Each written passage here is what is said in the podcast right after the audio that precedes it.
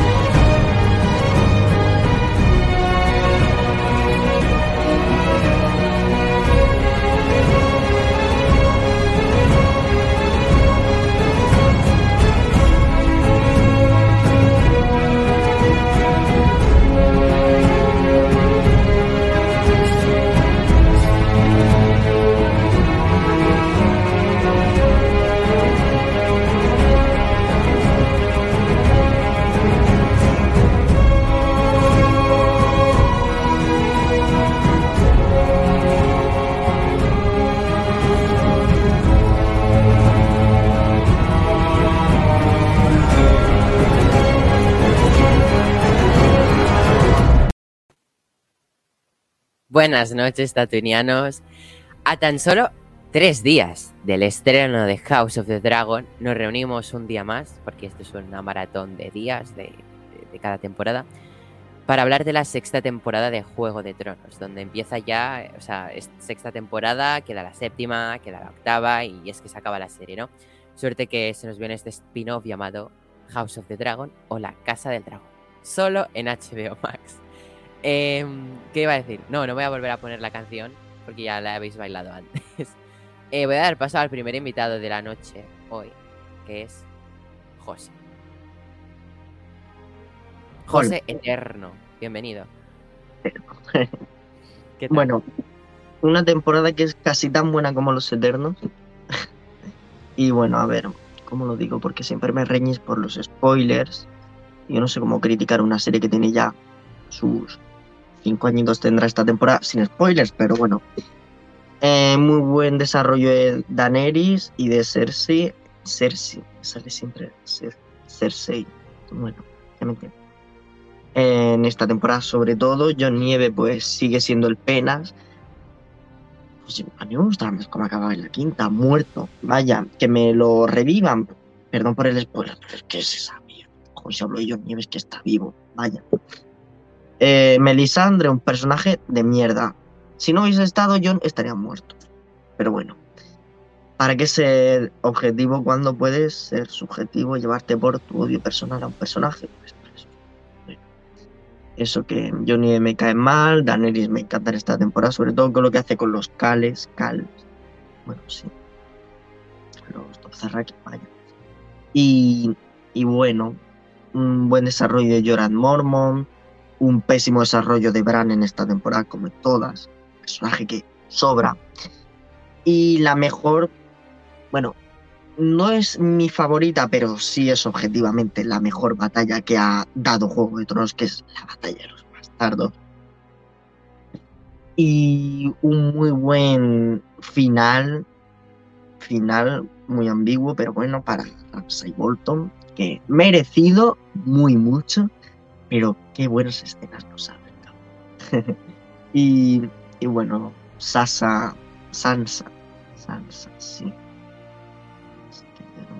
Eh, también tiene un buen desarrollo, por fin consigue su venganza con, con Ramsay, no es la primera vez que vemos cómo puede dejar de estar sometida a alguien, vaya, la pobre tiene una un registro de, de maridos un tanto eh, perturbador. Y ya para finalizar, Aria, que sigue con su, desa con su entrenamiento de hombre sin rostro, no me acuerdo cómo se llamaban. Y bueno, no me enrollo más eh, eso. Y el mejor capítulo de y mejor escena de una temporada está en esta temporada, que es The Light of the Seven. Esa escena, lo que pasa en esa escena, cómo pasa, y la banda sonora que se escucha, es lo mejor que ha parido Juego de Tronos, HBO, cualquier servicio de streaming, cualquier serie y cualquier cosa. Y no me lo podéis. Ah, y la nota, un le daría un, 8 con 9, un 9, porque tiene algunas tramas lentas, como Bram. Es que toda la de Bram me baja la serie mucho de porcentaje, porque Bram sobra, porque es un personaje que no sirve para nada. Y como acaba. y, eso, pero como tiene la batalla de los bastardos a la luz de los siete y, y muchas cosillas ahí y el ataque de Daenerys a... Bueno, es que no lo digo sin hacer spoilers, pero bueno, cuando cabalga con los dos los Eso eran las... Ay, no, eso era la séptima, perdón, no he dicho nada. Eh, un 9,9 le doy a la temporada, porque tiene muy buen mate. Y ya está. Muchas gracias, José. Eh, te dejo y paso con Lau que está por aquí. Hoy está Lau, pero no está Julen. Julen hoy no ha podido estar. El micro. Buenas noches, Lau. Estamos bien. hoy no está Julen y estoy sola, pero bueno. No pasa nada, otras veces ha estado él solo también y no pasa, nada. A defender a la familia Castro Martínez. Eso es, aquí estamos. Buenas noches. Me retiro y te dejo. Ok. Pues nada, a ver, a mí esta temporada me encanta, me encanta de principio a fin. Me encanta cómo empieza, me encanta cómo termina. Siempre parece que digo que me encanta, pero es que esta serie me encanta. Entonces, eh, solo puedo decir que me encanta. Empieza muy fuerte. Después, eh, termina también muy fuerte, lo mismo. Mm, luego ya entraremos a, comentar y tal, pero bueno. Eh, ha habido capítulos en, los que lo he pasado, o sea, lo he pasado muy mal. Ha habido capítulos en los que he tenido una satisfacción mm, de 10, en plan de decir, mm, yo lo haría. O sea, mm, como ha dicho, como ha dicho José, uno de los mejores capítulos para mí, personalmente, de la serie es la batalla de los bastardos. O sea, un capítulo, pero de 10. O sea, la he visto, no sé cuántas veces he visto la serie, tres, cuatro, cinco, no me acuerdo ya, pero la, o sea, es un capítulo que siempre que lo veo me sorprende y, es que no me canso de verlo, me parece impresionante. Y bueno, ya lo he dicho, pero para mí mi favorito de esta temporada sin duda y de mis favoritos de, de toda la serie en general. Y bueno, de la sexta temporada en general, Mm, a mi parecer, no hay nada o casi nada que quitaría. Creo que todo tiene mucha relevancia en la historia, que todo es muy importante eh, y todo es importante también para los personajes. Creo que todo lo que pasa es verdad que, por ejemplo, lo que estaba diciendo José, eh, el tema de Bran, es verdad que da mucha pereza, porque a mí Bran me cae mal. O sea, es una persona que me cae mal, entonces ya de por sí no me lo trago da mucha pereza cuando veo que llega un capítulo de él. Pero sí que es verdad que para tanto para nosotros que lo estamos viendo como para eh, la historia en sí, es muy importante lo que él vive y lo que pasa y lo que va a pasar. Sin decir nada. Entonces, pues eso. Em, también la evolución de los personajes, ya lo dijimos en anteriores temporadas, se ve como todos van eh, evolucionando, aprendiendo de los errores.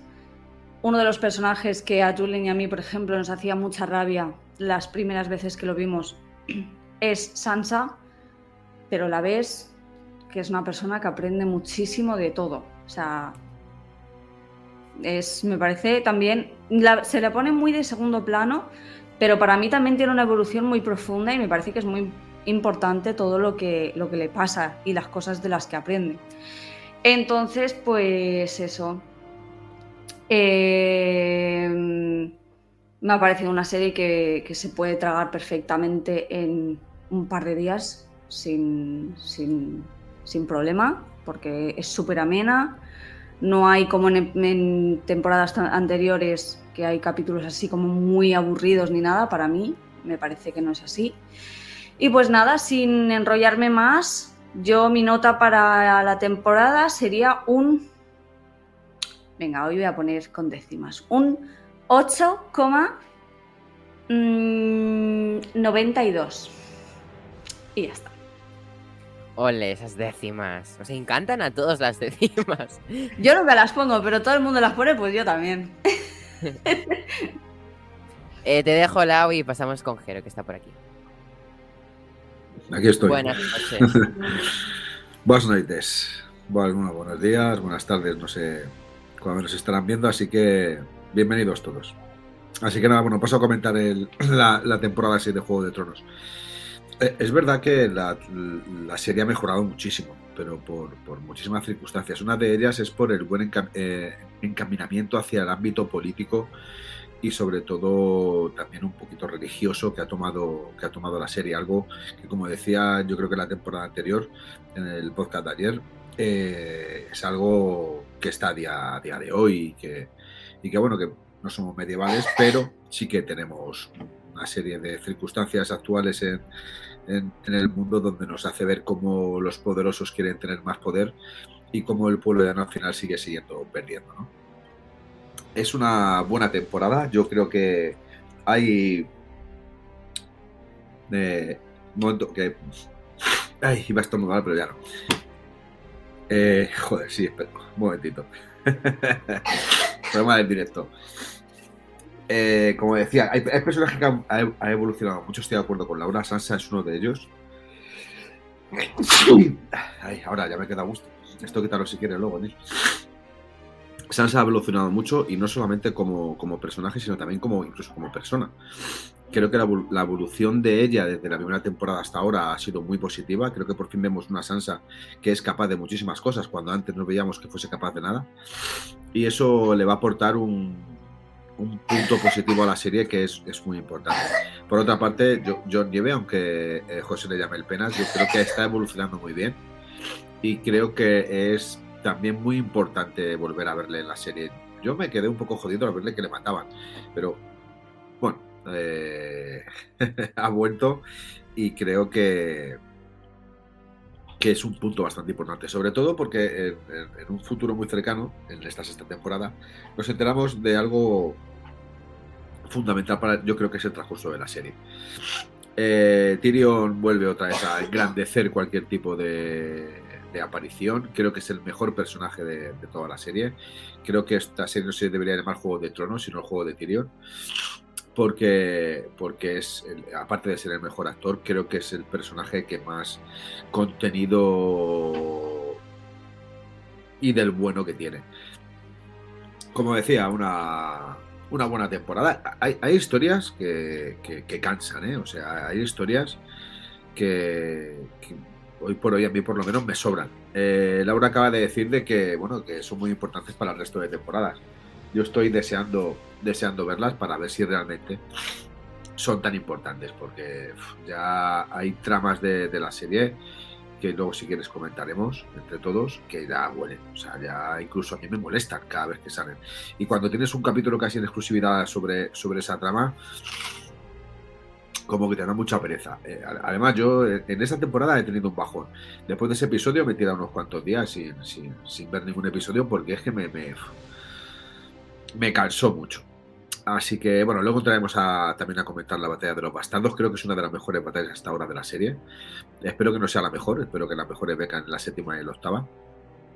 Y bueno, pues la serie ha cogido un carril que merece y es una serie de 7,68 de momento. Esa es mi puntuación. Pues muchas gracias, Jero. Paso a reunir a todo el equipo. A ver si hoy me sale bien la jugada. Vale. vale. Pero, Neil, tendrás que dar tu valoración primero, ¿no?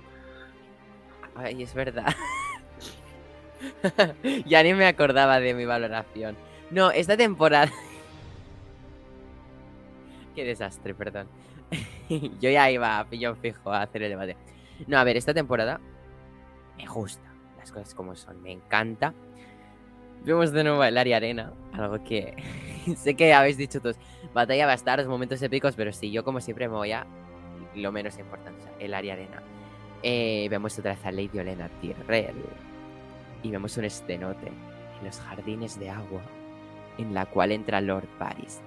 Ese es mi momento preferido de la temporada. Lo siento, ¿eh? Bueno, hay otro momento preferido que es Daenerys, que como siempre en cada temporada está espectacular. Amén a la madre de dragones. Es que.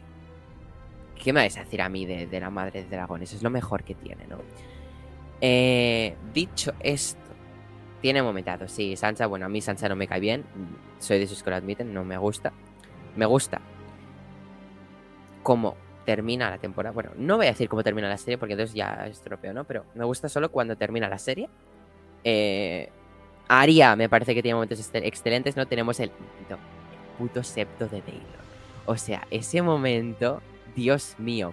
Encima, a mí esta temporada me hace muchísima ilusión porque un montón de escenas se han grabado en Girona, ¿no? Entonces, ¿qué pasa? Que el verano pasado fui a Girona, entonces, pues hice ahí sus, fotitos, ¿no? A- y estuve visitando, ¿no? La, la catedral de, Girona, donde se grabó, ¿no? Pues el exterior del septo de Baylor. Y me hizo mucha ilusión, porque cuando llegué allí yo dije, me puse, me, no riáis, pero me puse como Jamie Lannister a subir las escaleras. No tenía el caballo, pero yo me puse a subir las escaleras creyéndome Jamie Lannister. ¿Qué pasa? Luego vas caminando por el casco antiguo y ves las calles por donde Arya recorrió, pues las calles, ¿no? Ves las famosas escaleras con la puerta esa verde azul, por donde salta rodando, ves el baño de los judíos. Entonces, claro, tío, o sea, ves esos sitios donde se ha grabado. También ves la ciudad de Antigua, porque si no me equivoco, ya la vemos en esta temporada. Sí, sí, la vemos en esta temporada, que también está allí, ¿no? Entonces, son escenarios que a mí me hace mucha ilusión haber podido visitar. Entonces, por eso esta temporada se convirtió más especial una vez visité esos sitios, porque fue como, wow, he visitado. Aún tengo pendiente visitas a los demás sitios de España, porque mi idea es, antes de morirme, tengo que hacer un tour a todos y cada uno de los sitios donde se ha grabado Juego de Tronos en España. Y ya si le añades los sitios donde se ha grabado en Europa, también encantado. Eh, y hacerme una foto allí, ¿vale? Entonces, eh, ahí está mi propósito, como diría Loki. My glorious purpose, ¿no? Entonces, eh, dicho esto, mi glorioso propósito, eh, empezamos esto, ¿no? Mi temporada es una nota de un 9. Porque Daenerys es brutal, o sea, Dracaris es lo único que voy a decir. Pero bueno, yo quería hacer, a ver, a ver si es posible, en plan, un chasquido, pero diferente. A ver, a ver, a ver, a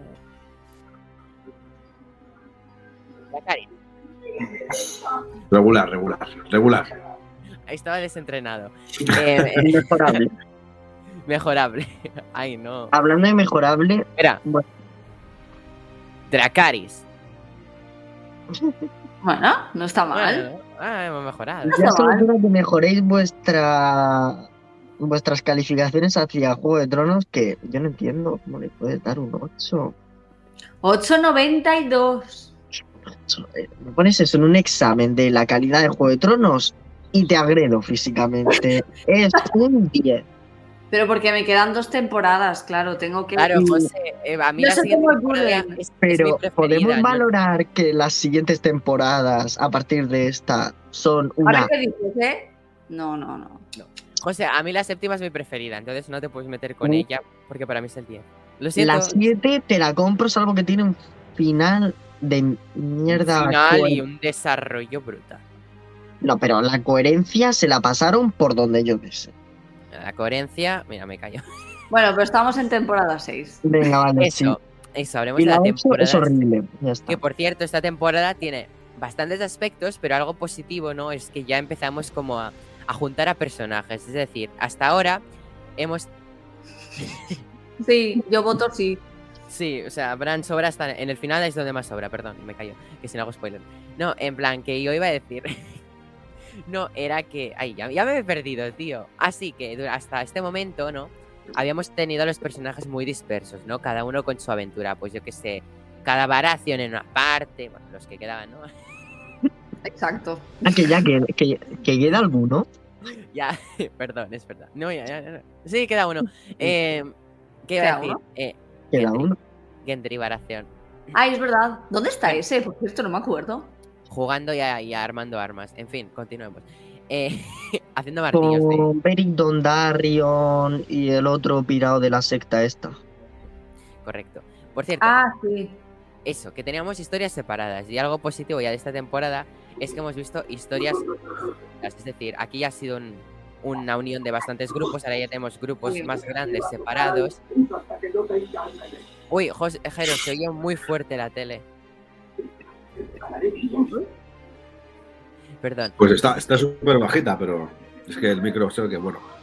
el micro es muy bueno, porque capta el sonido de la tele. No, en plan, ¿qué iba a decir? Em, pues eso, que ya tenemos muchos grupos y ya la historia es como que hay menos divisiones, porque antes igual en un capítulo era como en el mismo poniente, pues nos íbamos a mil mm, sitios de poniente, en, en- en esos nos íbamos a otro a ot- otros mil sitios, ¿no? Aquí ya estamos como en sitios concentrados, ¿no? Entonces creo que es más fácil, creo que a la hora de comentar, porque no es tanto lío, ¿no? Entonces Sí. tenemos esa parte de Invernalia que va, si queréis, empezaremos hablando de la batalla de los bastardos y toda la trama que se va desarrollando alrededor. Venga. Yo sé, yo sé una cosita, ¿eh?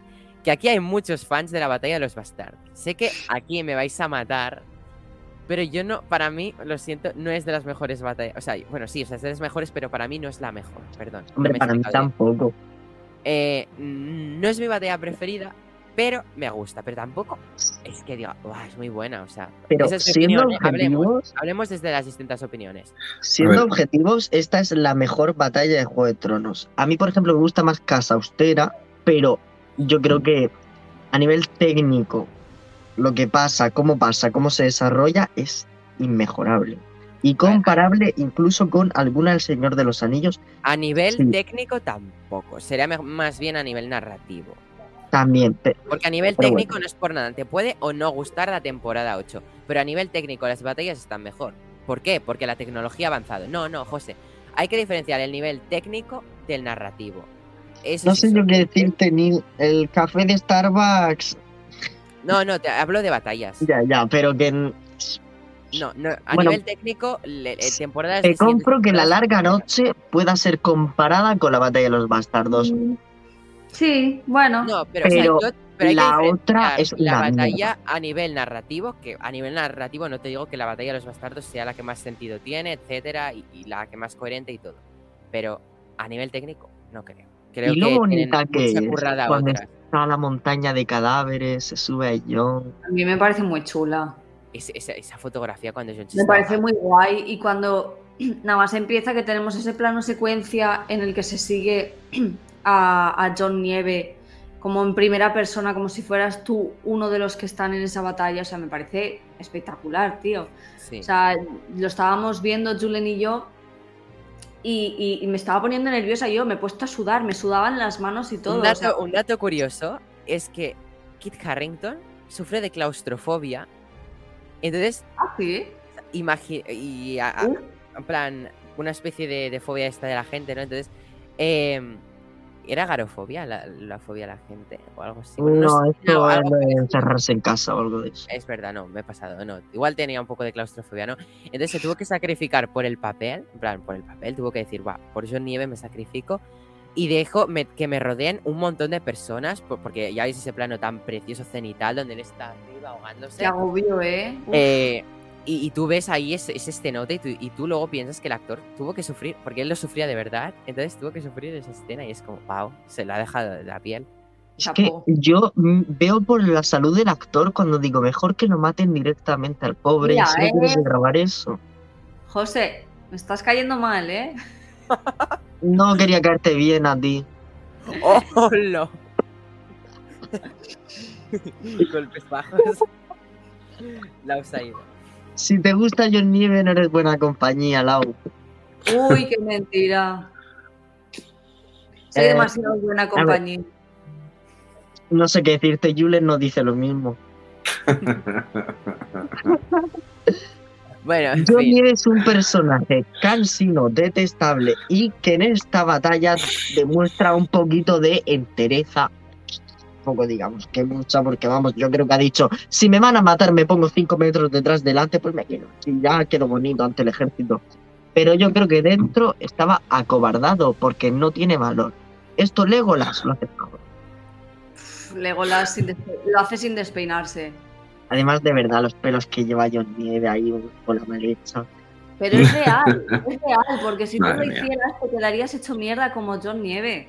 Claro. Perdona, pero yo s- acabaría una quería, yo quería Pero- decir. Ah, perdón, Jero. Reconoce que, reco- reconoce que disfrutaste, José, eh, pensando que iba a morir por segunda vez. Cuando es casi pisoteado por todos. Dijiste, coño, a ver si es de esta dije, ya, de esta Gracias ya. a los directores por revivírmelo y ver cómo va a morir aquí. Porque yo pensaba que esa resurrección iba a ser una muerte digna y que Sansa iba como a seguir con el legado de. John Nieve. Pero, Bueno, Stark. pero es que, uf, qué, qué- asco de personaje, de verdad. No, joder, Este podcast está tanto- influenciado porque yo he visto la temporada 8. Si no la hubiese visto, yo estaría diciendo, me cae mal, pero lo hace bien el chaval. Es que. Bueno, pero no digáis, no digáis nada más, que hay gente que no ha visto la temporada 8, pata de cabrones, y, Es que y- sois unas y ya, bocas, y, ya, tío. y ya me estáis contando que Sansa seguramente muera, por lo que dice Neil, es un personaje No. que me cae mal, pero me encanta cómo termina sí. la octava No. temporada. No, por eso digo que me encanta, porque por fin tiene un momento que dices, va, por fin vale esta pena. No, no, pero no es muerte, o sea. No, no es porque Es muere. que habláis mucho del futuro, tío. Yo solo sería feliz si John Nieve Es que, muriera. a ver, viendo en perspectiva esto, se critica La- mejor sabiendo lo que la pasa. cosa- la, la- la cosa es que es verdad que la batalla de los bastardos, de- eh, en el ámbito narrativo, en el ámbito visual, es una gran batalla. A mí, por ejemplo, es, es una batalla que me gusta, que me gusta muchísimo. A mí también me gustó mucho la batalla en la que eh, aparecen por primera vez en la, anterior en la temporada 6 eh, los muertos, eh, los zombies, por así decirlo, porque a mí me Los encanta mucho el, el, eh, los caminantes blancos con todos los zombies. Al final, los caminantes blancos lo único que hacen es estar ahí montados a caballo mirando cómo va el tema, mirando cómo se mueven sus peones. A mí me gustó también mucho esa batalla porque me encantan los zombies y, bueno, siempre he sido un apasionado de ellos. Pero como también un apasionado de cine medieval, es una batalla que gusta, es una batalla que está muy bien realizada, es una batalla que recuerda a escenas de, la película, de la, última, la última película que se hizo del Rey Arturo, donde, donde hay tralla, donde hay masacre, donde hay sangre, donde hay chicha, donde hay sufrimiento, en un breve espacio de, de- de tanto de sitio como de tiempo. Y luego porque, joder, al final todo desemboca en que, en que el final de Ramsey está, está más cerca que nunca. Y es su final. Porque ese sí que es un personaje despreciable. Ese sí que es un personaje que, que termina despreciando por, por 50.000 circunstancias. Por lo menos yo, ¿eh? Por A José yo. le gusta. Me gusta mucho. Más que John, Joder. a ver, es un personaje muy malo, terrible, violador, machista, tortura, hace de todo, todo lo malo, lo hace, Sádico, pobre, sádico. sádico. Eso me Es gusta en un hombre, tío. fíjate. No hay por dónde cogerlo a ese hombre. Es, es verdad, Pero- es verdad. Es El que desarrollo del personaje mejor actor Es muy que bueno. el que hizo de, de Rey Lannister. Este Además, de verdad. que nunca me cayó bien, ni como Espera. Rey, ni tan siquiera como papel, ¿eh? O sea, es un, es un papel ¿Cómo? que yo creo que está. ¿eh? Rey Lannister, ¿a quién te refieres? Joffrey. ¿Quién Eh, fue? Joffrey. Ah, Joffrey, Mira, vale. Joffrey. El, el personaje en sí, el, el- el actor, yo creo que, que, bueno, eh, es, tan, es tan malo como el propio, como el propio personaje. Sin embargo, el, el actor que encarna a, a Ramsey creo que lo borda. Creo que es uno de los, mejo- de los mejores personajes eh, que hay en la serie. Me refiero de la actuación, de, de los mejores actores. Y es uno de esos personajes que sí quieres que muera y que, que quieres que muera sufriendo como muere. O sea, porque luego si quieres la hablamos, creo que tiene la muerte justa, la que se merece, por Y ser la tan, tan hijo de puta. Cuando Una John cosa- le, le pega, esa escena es brutal. Sí. Es la única que me ha gustado de John Nieve, de las pocas. Sin música, sin absolutamente nada. Con el solo... Y escudo. Con cómo el se acerca ahí parando las flechas. Sí, sí. Espectacular, ¿eh? Una cosa, antes de eso, eh, eh, Ramsey Bolton mata a un personaje que me gustaba, que de los únicos norteños que me gustaban, que era Osha, interpretado por Ah. Natalia Atena.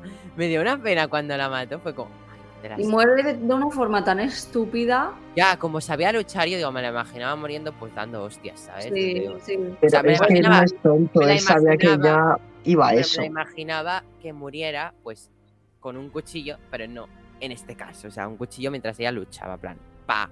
Pero bueno. Sí, de hecho, revisionándola, yo no me acordaba que moría así. Y cuando digo, ya está, le, le corto el cuello y ya está, y digo, ¿así? ¿Ya? ¿Ya está? Claro que por culpa de eso es porque es como él consigue tener a- de vuelta a Rickon. Que por Mm. cierto, hablando del inicio de la batalla de los bastardos, Rickon, ¿sabes? Correr en zigzag, cariño. Ya, Todos pensamos lo del Todos, todos. es así- fue el puto meme de cuando salía temporada 6, el puto meme de todo internet y lo seguía haciendo en la 7 y en la 8. Rickon no sabe correr, por favor.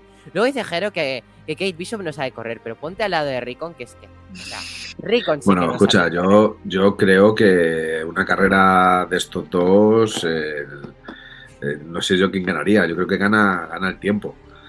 Porque, vamos, o, o- o- o una simple hormiga, una tortuga que fuese a su lado, porque madre mía, es verdad que hay manera de correr, o sea, yo, yo creo que para eso también están los extras, ¿no? Dentro de las propias películas y de las series, también hay personajes, bueno, personas, eh, actores que hacen de extras y que, bueno, al fin y al cabo, para este tipo de escenas de, tal, de alto riesgo, eh, donde a lo mejor a los actores les roza o les golpea mucho lo, muslo contra muslo, que podrían hacerlo perfectamente, porque, hostia, eh, en el ámbito visual queda fatal, ¿eh?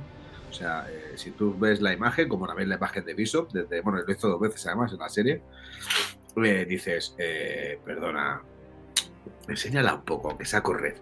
No Vamos a ver corre, un poco no, los no corre mal. No corras. Venga, no jodas. Por favor. Hailey Pero bueno. Steinfeld corre perfectamente. Pero este no es que corra mal, es que el chaval llevará a saber cuánto encerrado, de repente le dicen, corre, corre. Yo me veo en la situación y yo corro, vamos, yo es que me caigo a los dos pasos, ¿sabes? En plan, ¿sabes? Es que yo empatizo con el pobre de Rico, muerte merecida por Stark, eh, pero, pero no entiendo que corra así el pobre. Es que me detengo la cámara para sonármelo ni no te preocupes, no hace falta que me quites, que son varios segundos. Venga, va. Continuemos con las. ¿Se oye? Hola, hola. Sí, es que Sí. te habías quedado congelado. Ah, vale, vale. Bueno, mí, ¿eh? Como el Capitán América, pero más sexy. Ah, bueno, bien, bien. Mientras que sea más sexy, escucha que te diga, porque no hay nada que sea menos sexy que ese Capitán América con esa cara de.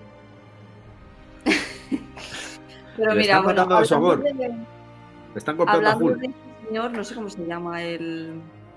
¿Quién? Ahora se me ha ido el nombre, tú. El de la Ramsey. batalla de los Ramsey, bastardos. Ramsey. Ramsey. Ramsey. Ese, Ramsey. El Eh, amor de mi mí, vida, también como conocido. para mí muere muy pronto. Yo lo habría hecho sufrir más. Pero está muy bien. Espera, espera. ¿Qué has dicho, Lau? Que para Yo mí estoy con la. muere muy rápido y muy pronto. O sea, yo personalmente lo habría hecho sufrir más. Sí. Sí, sí. Sí, Yo lo que pasa es que, que aquí entramos en el juego del doble moral. Sí, Sansa no es una torturadora ni una sádica y le da una muerte justa Sí, con sufrimiento, y pero ella no la iba a torturar ni. claro. No Por sé, no es como Cersei y otros Ya, Ya, personajes pero que bueno, yo hubiera reutilizado una cruz, le hubiera puesto la cruz y le hubiera hecho pe- peores cosas que lo que ha hecho él. Sí, sí, Porque yo él-. Pero los Starks, Porque con él tenemos confirmación de lo que ha hecho. O sea, no es que pueda Mm. ser un inocente. No, no, es que lo ha hecho. O sea, Sansa, ella misma ha, la, ha sido violada por su culpa. o sea, eh, lo que le ha ¿Qué hecho como ¿Nos convertimos en el mismo monstruo que es él? Sí, En este caso sí, o sea, se ha pasado. Yo creo que no. yo sí, yo lo habría hecho. En, en el caso de, a de mí me gusta la muerte por perros. Y aparte, los Starks son unos santitos que, que esos. Lo raro es que no lo hubiesen perdonado. Ya, eso es verdad, sé, ¿eh? Yo lo hubiera torturado, o sea, siendo Diondo y Sansa allí, o sea, yo hubiera aprovechado y, y se hubieran Si el enterado. tío no tiene huevos, bueno, lo que no tiene es lo otro, pero ya me entendéis. ¿Qué va a hacer?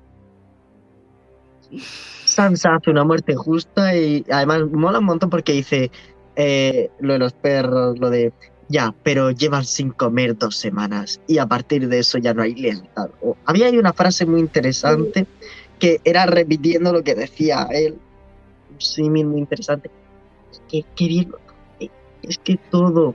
Que De hecho, cierto, hay un hay- detalle. Laura, A ver, si, a ver si vamos a decir lo mismo. ¿el qué, qué vas a decir? No, dilo, dilo. No, que hay un, hay un detalle cuando está Sansa por allí que lo manda a la, a la perrera para que los perros se lo zampen. Que vemos las estatuas de Invernalia en el arco ese que tiene, tiene las estatuas donde antes los de Invernalia tenían logos. Y Mm. precisamente en esta escena vemos que eran el cuerpo del lobo sin cabeza. O sea que como habían estado los Voltos, justo habían cortado los lobos, habían, habían cortado las cabezas para que no representaran nada de los Stark. No era Ostras, eso. no. Menos mal que no era lo mismo. ¿Qué ibas a decir? Perdón. No, yo iba a decir que cuando está Sansa ahí mm, mirándolo a través de la, Sí. de la puerta de la verja esta, eh, me gusta porque hace como el, el gesto de irse, pero dice, voy a quedarme mirando un momento. ¿Sabes? Como que hace así que se va, pero se queda, lo mira y luego ya se va. Como disfrutar un poquito de... es como... hace, hace- hace así. Hace así. Me Sí, voy, pero no. En plan, me voy, Mira. pero espérate que lo disfrute un poco primero. De pero- aquí hubiese preferido ver la muerte tal cual, no lo que muestran. Hubiese estado muy bien ver cómo los perros se lo comían. se lo arrancan. También te digo que a lo mejor mm, no se habría visto muy bien, porque el trocito que se ve no es mejor efecto que he visto en mi vida. Claro, ahí es Porque donde quiero llegar. Y ya está. O sea, no se ve nada. No, O sea, el perro se lanza, pero parece que se lanza al vacío, ¿sabes? no es... Los efectos visuales todavía les quedan. Entonces, claro, por eso digo, igual hubiese, Hubiese sido un estado poco- bien que maquillen a un cerdo de, de Ramsay, ¿sabes? Le pongan ahí ropita y después con efectos especiales lo... Claro, fácil. Haces un Mientras, copia pues, que- ¿Qué pasa? Se estaban guardando el dinero para construir una ciudad entera. y quemarla. y quemarla luego. Ahí es donde quería llegar yo con los niveles técnicos. El Mm. gastarse pasta en construir una puta ciudad es ser tan avaricioso, al igual que puede ser Nolan, ¿no? Des- destapar un puto avión contra, contra un aeropuerto. O sea, Nolan, ha- o sea, ambiciosidades estas de directores como, igual que Nolan cogió un Quemar avión, un hospital. eh, claro, o sea, mm, y después, pues lo mismo aquí, construir una puta ciudad tal cual para quemarla. Eso, esos efectos, esos, los apartados técnicos. Mm. Como, Pero ¿y ¿Cómo lo bien que? Sí, pero mejor me callo. Eh, y nos callamos sobre ese tema porque es spoiler. Eh, hablemos de la batalla de los bastardos que hemos visto ya, ¿no? Hemos... Por cierto, muy guay que ya empieza John a contar con los salvajes, porque está ahí con algunos cuantos salvajes. Y por cierto, antes de todo, para, para reunir a todo el equipo de la batalla de los bastardos, eh, va justamente a la casa Mormont.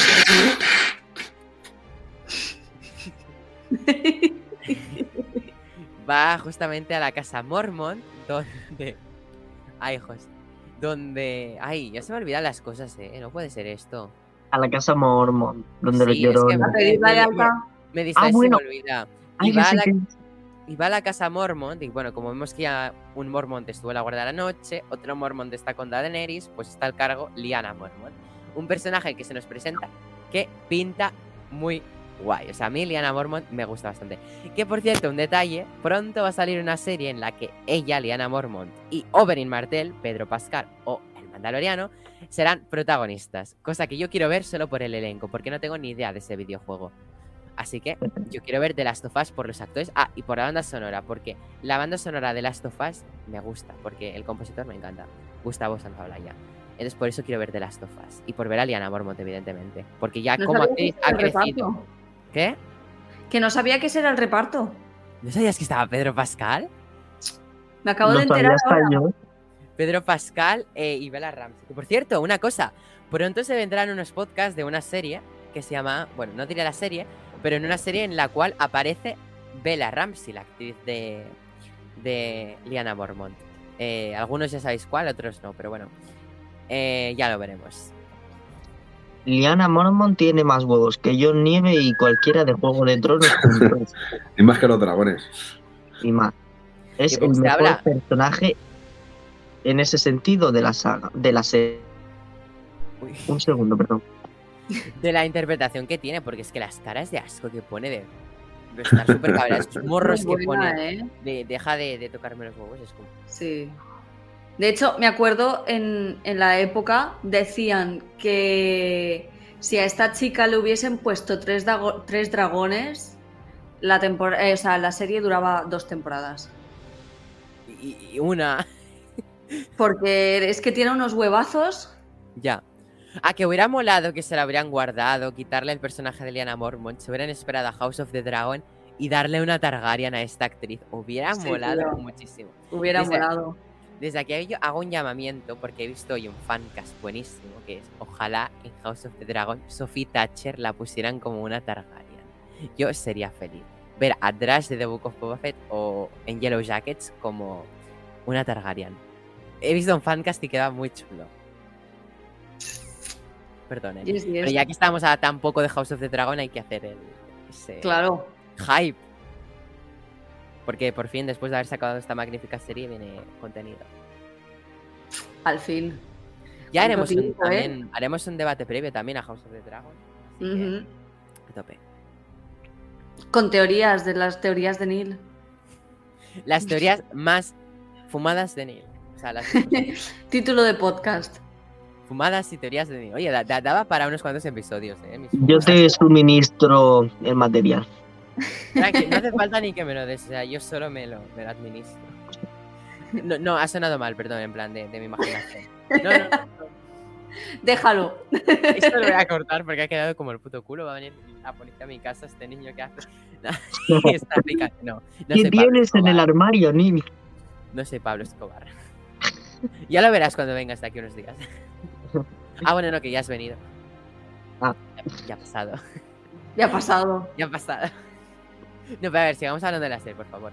Eh, Que me he ido yo también un poco, me, me culpo. Decir que mola un montón cuando dice.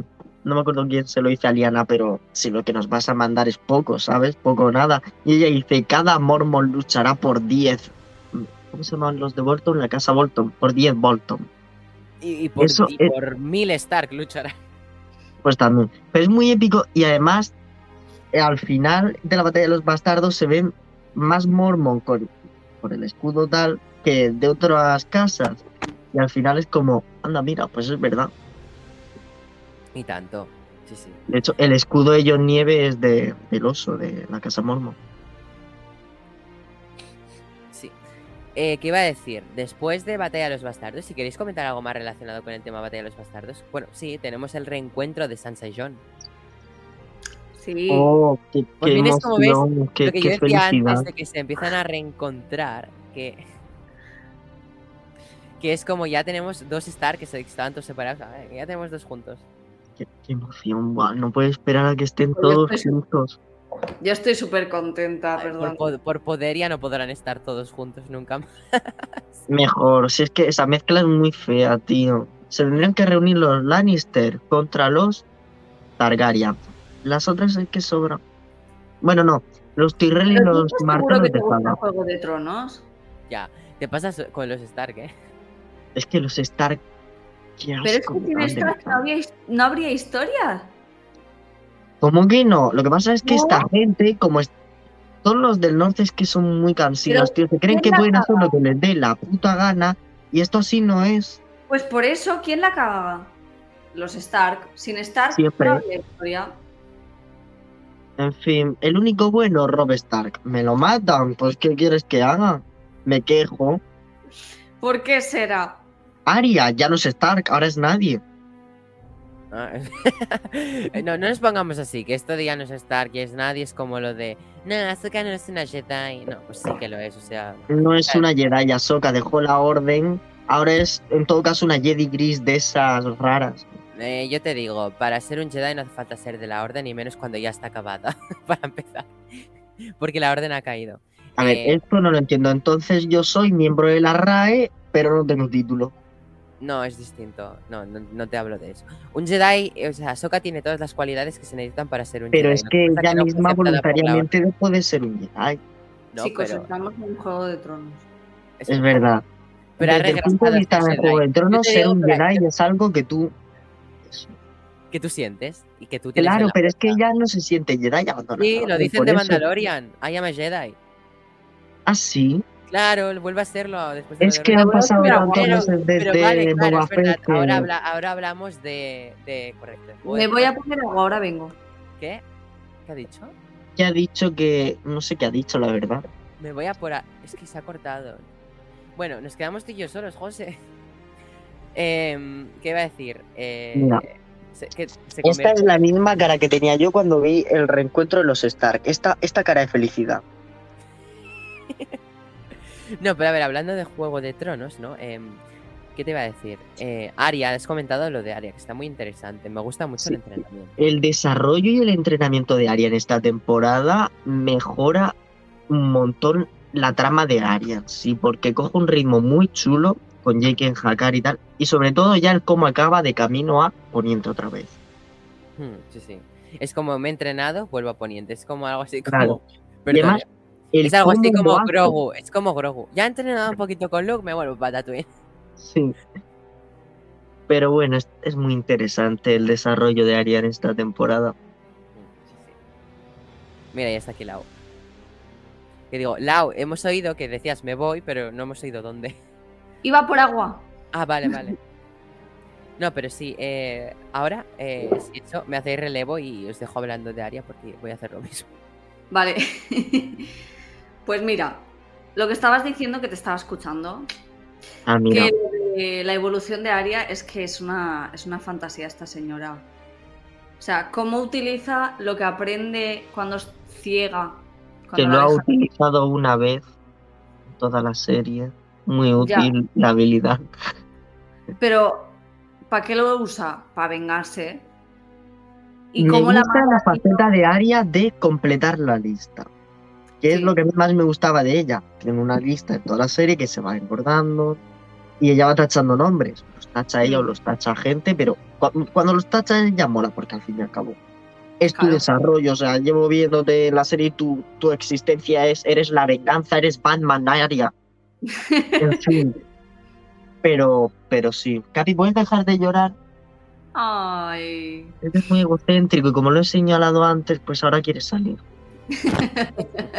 Tiene, tiene efecto John Nieve, ¿no? Quiere ser Sí. el protagonista efectivamente. Es que hablamos del penas y llora. ¿Qué has dicho de John Nieve? ¿Eso- ¿Solo que John Nieve? Lo consigue. Claro. La única diferencia es que Capi es guapo y John Nieve no. Además de verdad. Uf, Y Capi tiene un peinado espectacular. Escúchame, John Nieve, no me lo toques, ¿eh? Porque. Uf. Bueno. Que encima se mete en medio de uno de los mejores ships de los Eternos. Es verdad. No, no, no, no, no, no, no, no, no, no, ni de coña. Eh, da igual. Tienes razón, y Janis tendría que estar conmigo. Correcto. Ahí, ahí, contigo, quemando el mundo entero Exacto. con sus rayos X, UVA o lo que sean. Es Yo le Le con... le metería ideas en la cabeza para que os mate a todos. Los humanos no valéis para nada.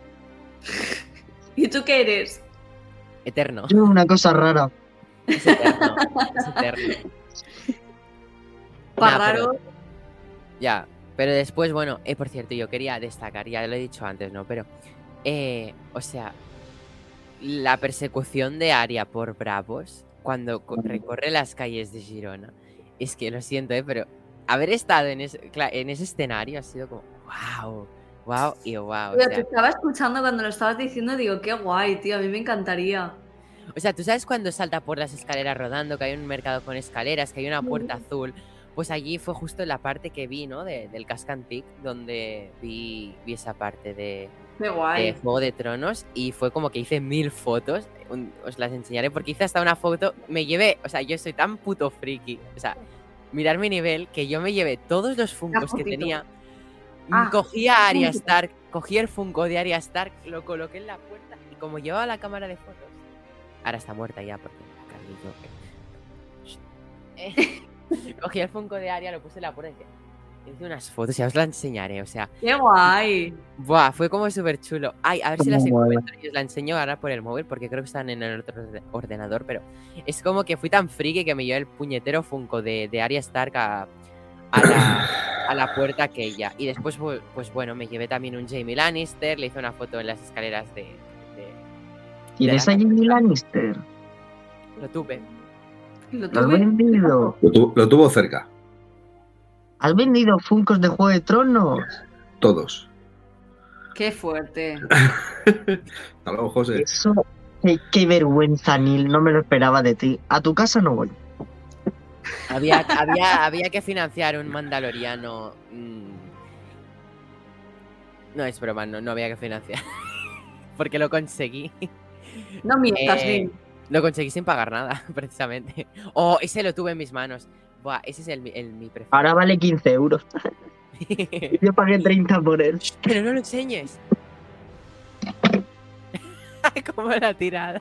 ¿El qué? ¿El qué? Yo no he visto nada. No había visto nada. No, ¿qué iba a decir? Yo no, no os hago ya ni puto caso. ¿Qué se iba a decir? Por cierto, hemos visto una cosa muy interesante que es la ciudad de Antigua. Que es donde está, pues, donde están todos los maestros. No sería como el Vaticano de Juego de Tronos. Mola un montón la ciudad esa. Una pena que no le, no le hagan más planos a lo que es la ciudad.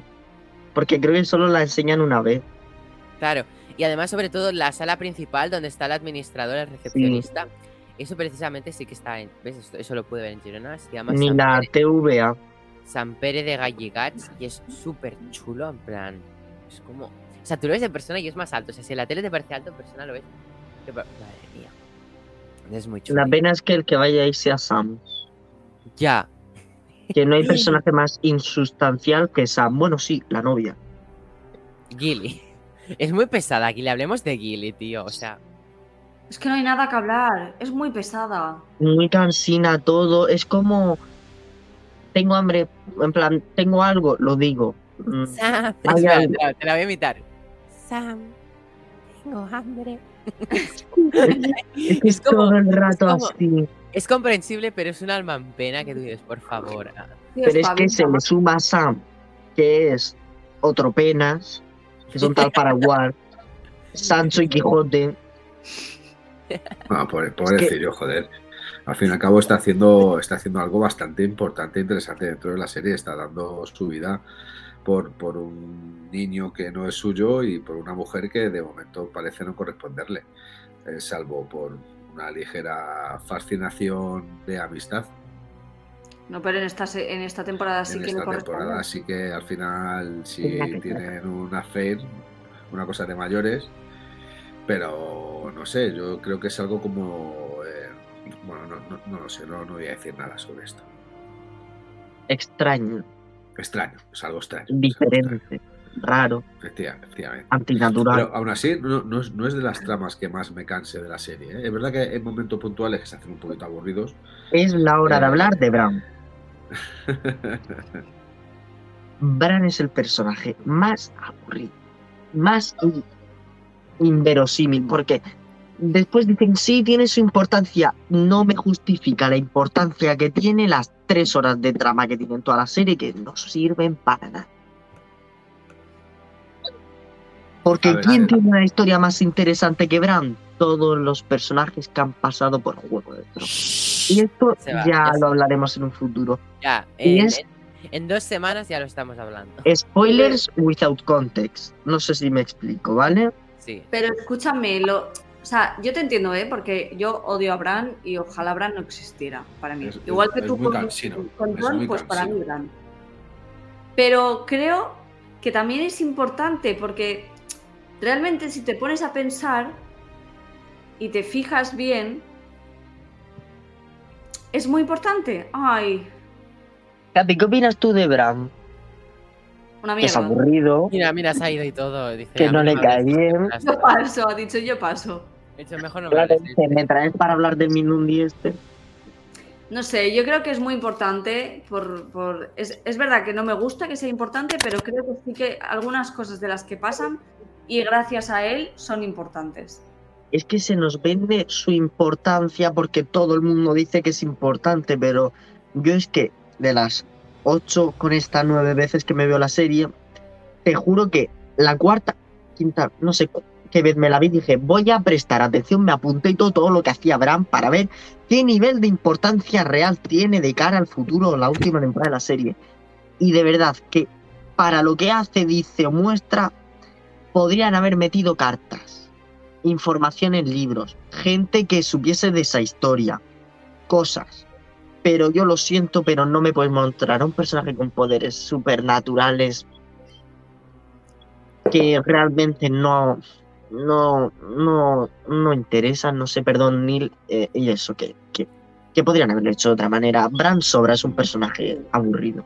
Sí, Estoy sí. Totalmente de acuerdo con José. ¿eh? O sea, se hace muy cansino. Incluso lo, lo mejor de, de Bran, que es Odor, en, en esta, en esta temporada muere. O sea, lo único bueno que no bueno, lo Esa único bueno, escena. nos, nos cuentan, nos cuentan de por qué se, se convierte, bueno, se convierte porque eso lo dice Odor.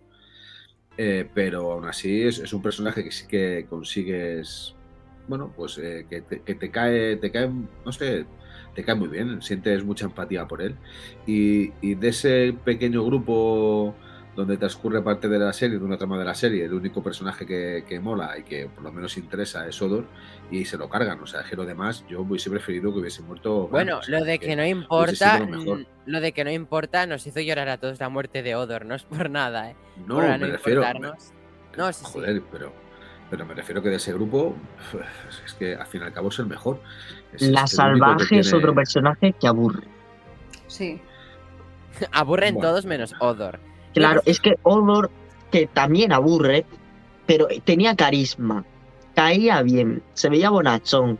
Sí. Encima, lo de que solo frase con y- Odor, y, de que encima sí. que, de que encima te A cuentan Julen nada, le ponía muy nervioso.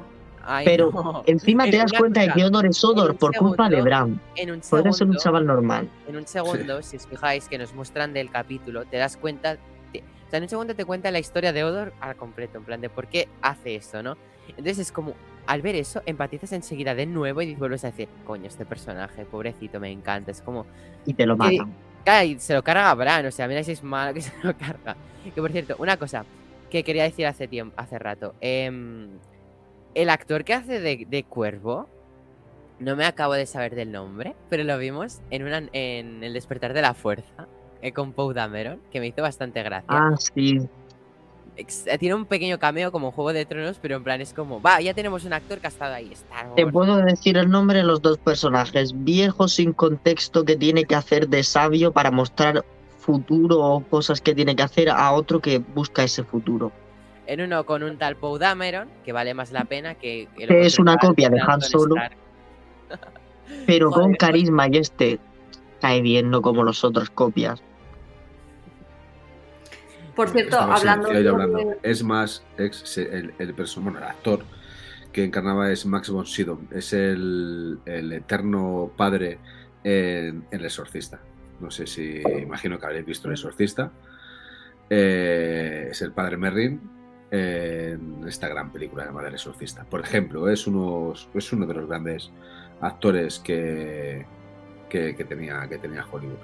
Yo no habría aceptado el papel en el despertar de la fuerza con todo el cariño del mundo. Bueno, yo, yo creo que, fíjate, es, es un actor tan sumamente consagrado que le faltaba aparecer en un universo llamado Star Wars. Y creo que, que ole, Pero digo, porque es siendo un actor-. Del calibre que es, le hubiese puesto un papel mejor. Tener ese actor para hacer ese papel, pero bueno, tampoco me quiero desviar de Juego de Tronos. Pero... Una cosa, Bueno, pues, Lau antes quería decir algo. Perdón, es que se estaba portando mal. Del personaje. Quería, ah, ibas a decir algo del personaje del cuerpo, creo que estamos hablando de él. No, de Odor estaba Ah, hablando. de Odor, sí. Eh, ¿Qué iba a decir? Ah, sí, eh, lo de mm, que me parece una... O sea, que sé que no se puede hacer nada realmente, pero me parece una cagada la traducción. No sé cuántos de vosotros lo habéis visto en castellano. Yo lo Aguanta el estuve portón, comentando. aguanta el portón. Yo lo estuve comentando un, un día con Jero, de que. Creo que fue con Jero, de que era una escena. O no sé si fue Jero o Julen, que estábamos hablando de doblaje, y dije. Es que ahora lo siento, ahora no me acuerdo, pero de que dije que, de que era una escena muy difícil de adaptar. Claro, que- por ejemplo, De que en inglés era muy fácil el juego de, de palabras de hold the door, hodor, ¿no? ¿Qué pasa? Que llega un punto de que eh, en todos los idiomas no va a ser tan fácil. Quizás en otros será fácil y en otros no. Y ahora, si me dais un tiempo, si queréis, ahí tengo un vídeo. Lo que pasa es que lo subo al StreamYard y lo pongo para que no pierda calidad ni se corte. Que pongo cómo lo traducieron en diferentes lenguas. Eh, ujú. por- para ver eh, lo difícil que era traducirlo a muchas lenguas, porque era faena difícil, o sea, no es lo mismo en inglés que en castellano, en alemán, en francés, o sea, en todos los por idiomas eso podía... comentarlo, porque me parece algo... uf, Pues es que, a ver, claro, ¿cómo traduces tú en español? Traducemos una manera más fácil de, de- de hacerlo, o sea, es muy difícil, o sea... eh, No, portón, portón, portón, portón, odor, ¿sabes? Como de portón Tendría que pasa a haber odor. cambiado el nombre. Ya, pero eso no lo sabían desde una primera temporada, que pasaría Claro, eso. por eso. Ya, pero no sé, es como el nombre de, de Yara Greyjoy, poco hemos hablado de eso, del cambio de nombre, de que en las primeras temporadas le llaman Asha y pasan completamente a llamarle Yara, que tú dices, que yo al principio cuando me vi Juego de Tronos por primera vez, como Sí. todavía era muy pequeño, yo decía, ¿cómo que Yara? ¿Cómo que Asha? ¿Quién Plan, eres? igual, me estaba confundiendo muchísimo y digo, "Ay, aprendí los nombres. Ya, pero yo decía Asha, Yara, ¿cómo que Ara, Yara? Ara"? Bueno, Como lo no cambiaron, lo cambiaron por el tema Osha, ¿sabes? Para que no hubiera líos, pero igualmente, Ya ves tú. bien. Tres euros me Luego costó el tenemos- 5 de Yara en el primario. Luego hay sagas que no cambian nombres y tenemos Partar Pre-Visla, ¿sabes? O sea, Partar Pre-Visla, o sea, para no liarse, ¿sabes? Pero bueno. Post-Bisla. Pero bueno, sigamos hablando mientras consigo el vídeo de Odo, porque más me parecía interesante ponerlo. Sí.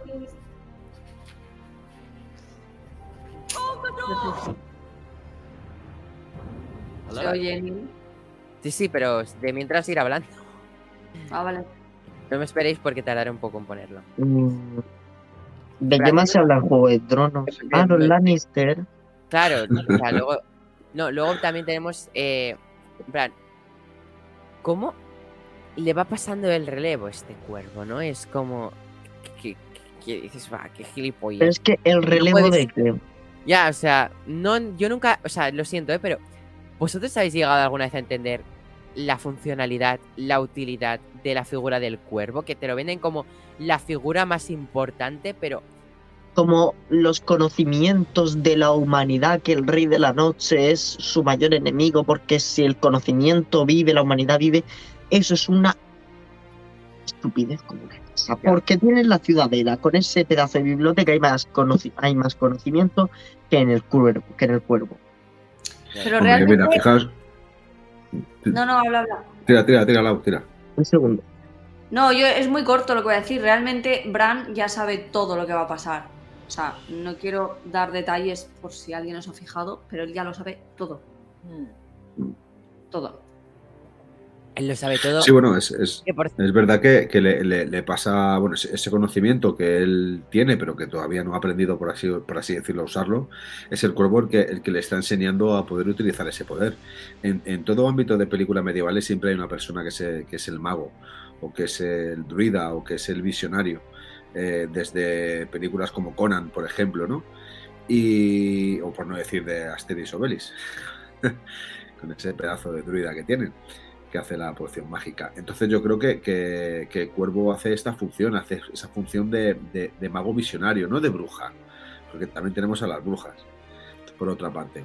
Y bueno, pues yo creo que le transmite todo, todo aquello que sabe para que pueda, bueno, adelantarse al futuro y a lo mejor incluso cambiarlo. Creo que es la única parte positiva que tiene, que tiene el personaje de Bran, que es el, el conocer a Cuervo y que se convierta en, en, bueno, pues en un mago o por lo menos en un visionario del futuro que pueda ayudar a cambiarlo o a modificarlo o por lo menos actuar en, en- consecuencia de ello. Y que seguramente, como en todas las películas medievales, gracias a, a este poder, al final consigan ganar la batalla los buenos. Aunque aquí realmente quién son los buenos y quién son los malos. Que el ejército de los muertos son los malos. ¿Y por qué? A lo mejor son peor los Lannister, con Cersei a la, a la cabeza. Cuidado, que a mí Cersei en esta temporada me parece un pedazo de papelón que hace, porque no hay ser más hijo puta, pero con estilo, con un estilo impresionante, como se carga a, toda aquella mafia religiosa que tiene dentro de, de joder, de desembarco del rey. Y, y ya, os digo que es para mí uno de los grandes personajes, ¿no? Pero para mí es más hijo de puta, más hija puta. En este caso Cersei que incluso el ejército de los no muertos, ¿eh? O sea, yo creo que se quiere hacer con, con el trono de una manera, bueno, creo que peor. Ah, Claro, además, lo que quería comentar antes, o sea, ya hemos hablado de este relevo, ¿no? También eh, lo que ha dicho Jero, de que lo sabe todo también, bueno, y lo habéis dicho vosotros todos también, de que lo sabe todo. Vemos cómo se crea el Rey de la Noche en esta temporada. O sea, ¿Verdad? cómo, cómo eh, se crea el Rey de la Noche porque los niños del bosque quieren acabar con los humanos. O sea, en ese momento tenemos que entender de que estaban eh, los Roinar y los niños del bosque en, digamos, en este... en este momento histórico, ¿no? Entonces, ¿qué pasa? Que de los Roinar empiezan a descender, si no me equivoco mal, ¿eh? Según la historia de Juego de Tronos, igual y la he cagado un poquito, pero yo es lo que tengo entendido.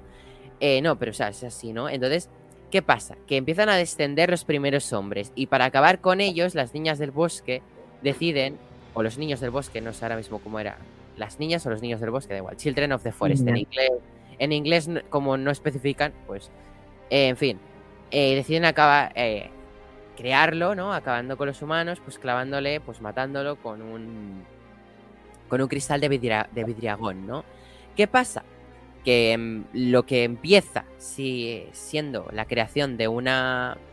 O sea, el intentar acabar con una amenaza, que para ellos es una amenaza, finalmente acaba siendo crear una amenaza mucho más potente. Es decir, crean una cosa, unos seres, ¿no? Los caminantes blancos, que va a complicarle no solo a ellos de vuelta, sino a los humanos. O sea, una cosa que es para acabar con los humanos, acaba acabando con ellos mismos.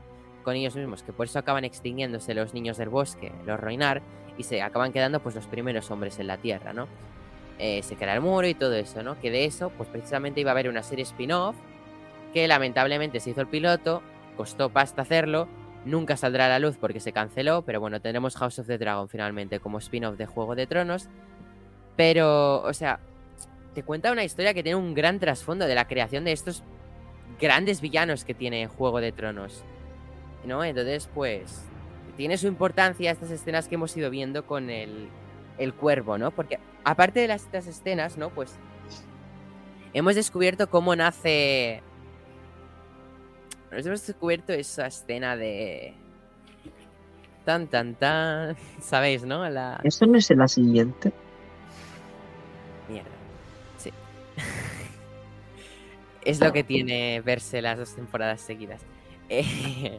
Eh, una Sí, cosa en cuanto a lo o sea, de... ya me he ido, ¿no? En el tema de, de Sí. seguir viendo con el cuerpo. Es que no sé por qué pensaba que ya desaparecía de esta Es en temporada. la siguiente. Pero digo, en la línea de, de lo de que se muestra lo del rey de la noche y tal. ¿No hubiese sido más mejor que Sam en la biblioteca, ya que tenemos dos tramas aburridas, pues que solo en una trama aburrida nos metan, pues que estáis viendo hojitas y lee cosas de cómo se crearon los primeros hombres y te meten un flashback, no sé. Cualquier cosa es mejor que la trama de Bran. Es que, de verdad, qué aburrimiento es de cero. Sí, pero, por ejemplo, si no fuera por, por Bran, tampoco descubriríamos Que ¿Quién John es? Nieve. la nieve. ¿Quién, quién es en Realmente. realidad? Bueno, pero yo, yo creo que es algo que se podría, se podría explicar. No, es, es en esta. Cuando Ah, descubren pues que John Nieve Es en no es. Es esta. Vale, pues entonces Es en no me he confundido. Entonces, entonces podía continuar lo que estaba diciendo. Sí. Vale, entonces vemos, pues, eh, perdón, esa escena en, en España grabada precisamente con, no sé dónde, no me acuerdo, creo que era Zaragoza, si no me equivoco, un castillo de por allí, donde Está el vemos... castillo que- de, mm, Claro. de la alegría. No, no sé dónde era. Era un castillo, que es así, ¿no? Pero que vemos que Ned Stark pues llega cuando Liana Mormont está teniendo un hijo y entonces pues vemos que lucha con unos guerreros Targaryen, que por cierto, vemos la armadura de cómo eran los guerreros Targaryen, que precisamente salen en el trailer de House of the Dragon luchando con esa misma arm- armadura unos guerreros Targaryen. Que Ned Stark, como es una persona súper valiente, se carga uno por la espalda. Un gran caballero legendario. Por eso a Bran se le cae el padre, dice, hostia, efectivamente nos damos cuenta el hijo de Liana Mormont, de que Ned Stark lo salva, prometiéndole que dirá que su hijo. Diana tal. Mormont. Ay, Liana Mormont, Liana Stark. Lian- Es que ves, como no cambian el apellido, Liana Stark. Pues eso. Es que Liana Mormont, Liana Stark, Liana Targaryen, yo qué sé, tío. Claro, entonces, gracias a Bran también descubrimos esto. eh, bueno, si no lo vais a volver a ver, en realidad se puede decir. O sea, en los flashbacks que se ven, que, o sea, los flashbacks que tiene Bran, realmente nos enseñan la octava temporada. Sí. Nos muestran. eh, Nos Jero, no se oye, Jero. estás hablando con. Que no adelantéis, no habléis de la octava temporada. No, Pero no, no estoy diciendo lo que salen en los, en los estos, salen muchos flashbacks. Hmm. Yo Sí, quería bueno, hablar pero- de que esta ah, serie. No, adelante, adelante. No, no, no, que, que yo, que yo decía que los, los flashbacks de, de, de Bran están bien, pero que al fin y al cabo yo creo que no. Bueno, son, son flashbacks que eh, nos, nos importaría muy poco verlos por el mero hecho de que los vea o porque nos lo contara dentro de Juego de Tronos en algún recuerdo de uno de los, de los Ya, pero. Yo creo. Que, que John Nieve realmente no es un bastardo es interesante. Yo creo que es la- l- l- lo mejor que te puede contar una de las visiones de Bran. Para mí, porque al fin y al cabo eh, es.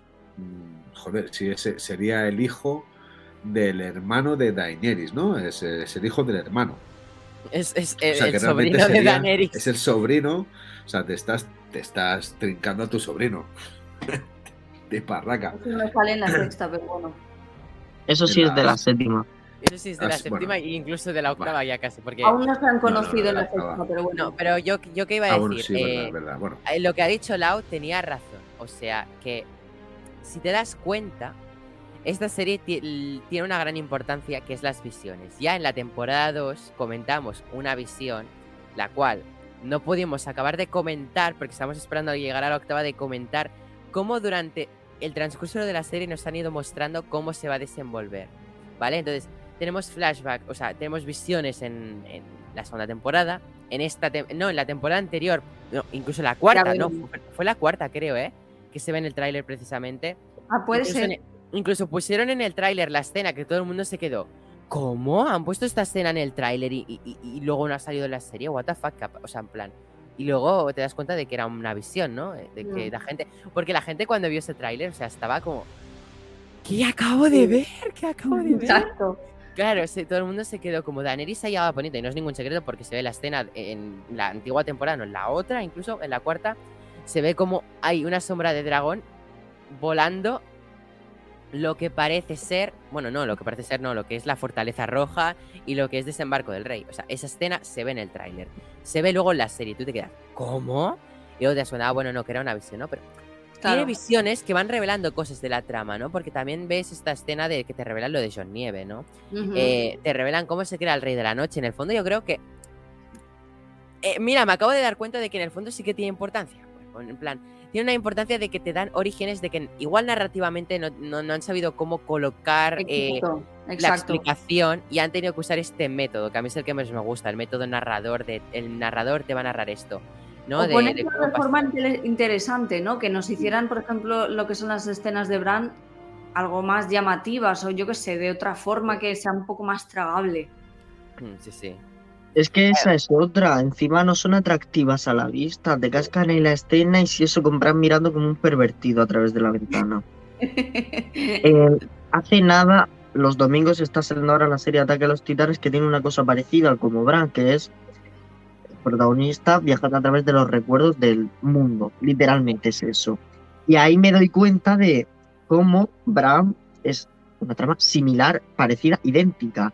Pero ahí te lo hacen mucho más atractivo porque van al grano, te muestran lo que te tienen que mostrar y muy chulo todo, pero en plan, porque se muestran cosas parecidas, pero como con un hilo mucho más fluido, mucho más llevadero. Es que lo de Bran es muy cansino. No sé si alguno se está viendo esta serie, pero es lo mismo, pero mejor hecho.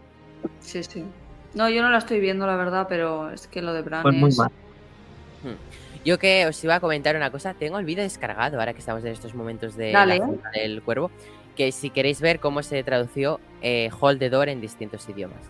Por cierto, Dele. de los mejores funcazos de Juego de Tronos que hay, Hold the Door, Movie Moment, brutal.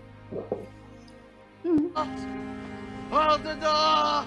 Hold the door! Hold the door! Hold the door! Hold the door! Hold the door! Hold the door! Hold the door! Hold the door! Hold the door! Hold the door! Hold the door! Hold the door! Hold the door! Hold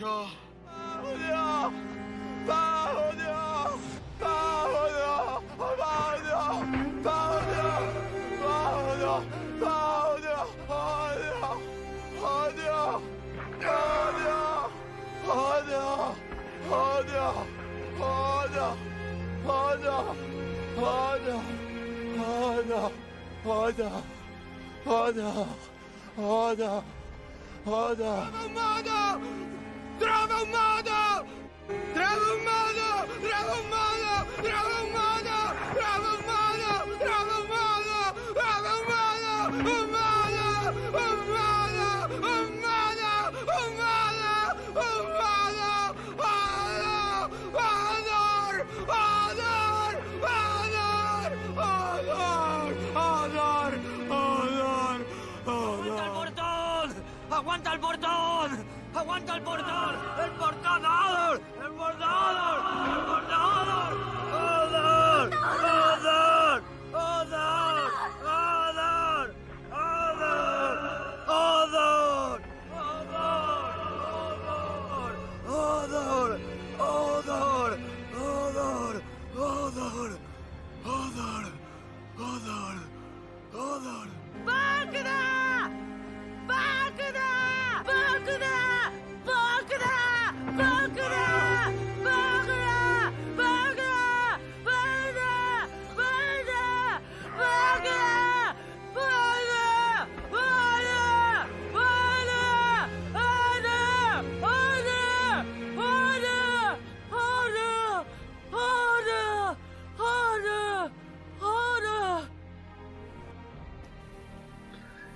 Hostia, Qué me acabo, está en italiano. No, no, no. tétrico. me acabo de dar cuenta de que el peor hecho es el español. Y es que me da vergüenza. O sea, no, porque ahora en serio, es como. Cierra el portón, odor. Cierra el portón, odor, odor. O sea, es como que. Cierra el portón, odor. Cierra el portón, odor. Claro. Cierra el portón, odor. O sea, no, tío, o sea, pero no es por nada. espa- eh, italiano al final, eh, cuando he empezado, digo, ese es muy difícil de adaptar. Trova un Sí. modo. Trova un modo, trova un modo, modo, modo, modo, odor, odor. Pero Es fácil, ¿no? Y lo cómo lo han bien. doblado es horrible. Vale, pero lo hacen bien, sí. la traducción. Pero lo que es la traducción, están, Sí, salvo el último, que tampoco Pero bueno, es tío, que es. España. Eh, el España. francés. Ole los franceses. Bueno, también lo tenía muy difícil. Odo, Sí. odo, odo. Eh, Era Sí. muy fácil en francés. Eh, inglés, bueno, eh, venía del inglés, ¿no? Pero eh, japonés, he visto la cara de la partirse el culo y yo estaba como. Es que van Bokuda, Bokuda, Bokuda, Oda. Onichanodor, Onichanodor. Pero sí, No, pero sin es curioso, el peor ¿eh? de español. Sí, el peor español. Bueno, también te digo, las cagadas que se han llegado a meter en el doblaje de Juego de Tronos de España, ya llegaremos al momento sicansíos. Que bueno, a ver si la RAI algún día Qué memes, ¿eh? hace oficial esta palabra, eh, sicansíos. ¿Cómo?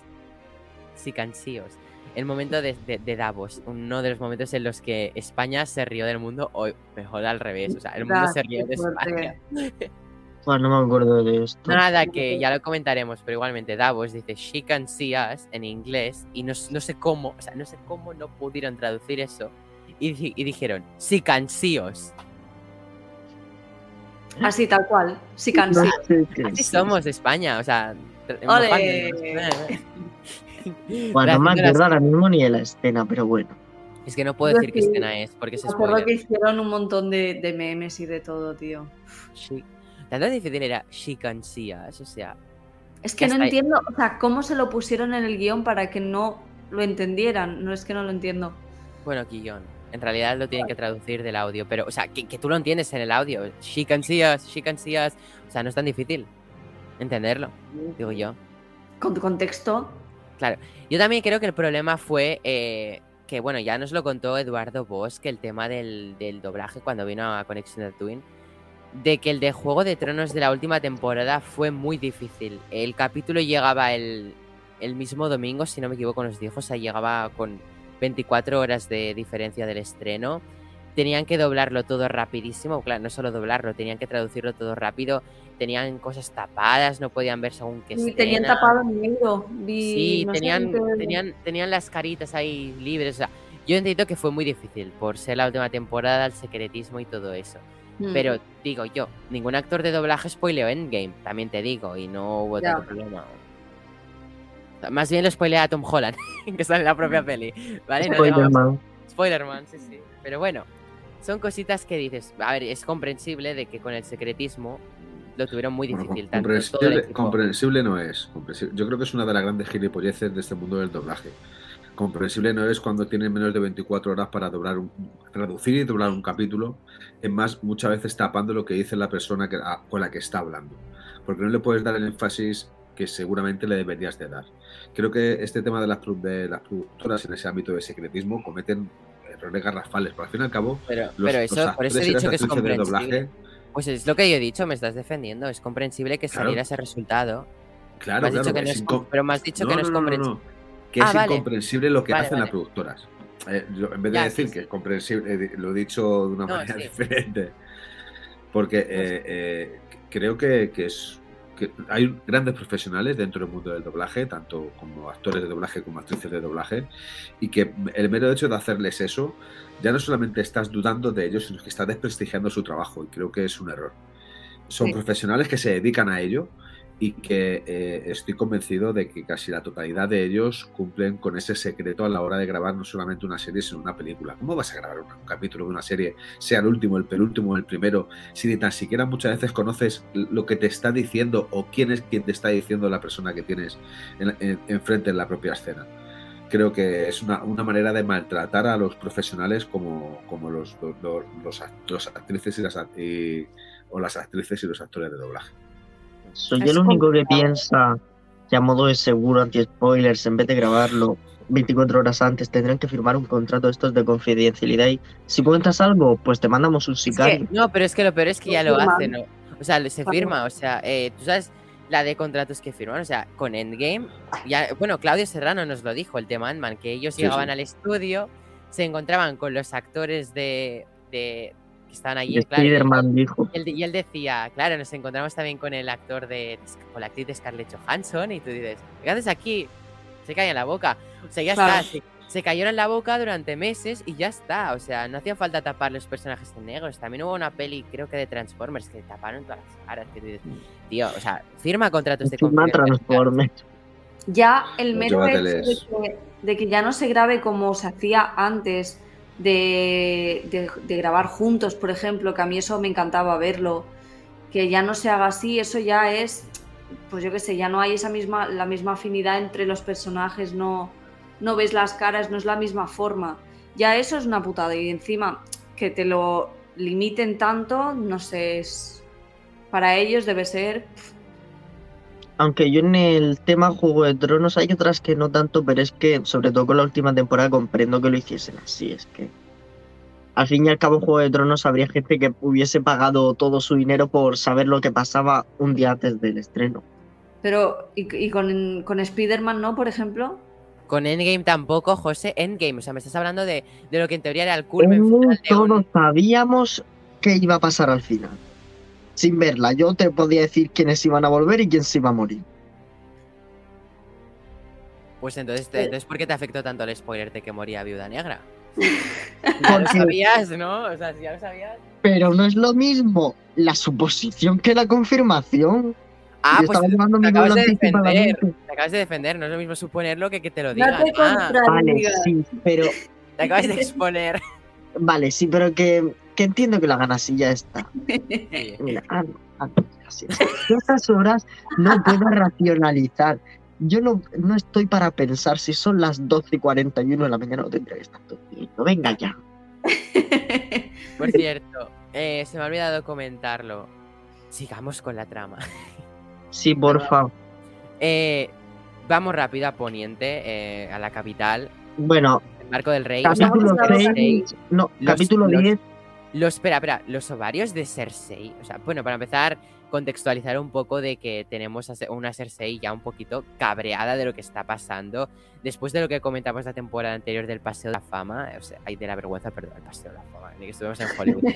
Ojalá. De Cersei la en esta temporada tiene el mismo mood que yo al día siguiente de los Oscars, siempre.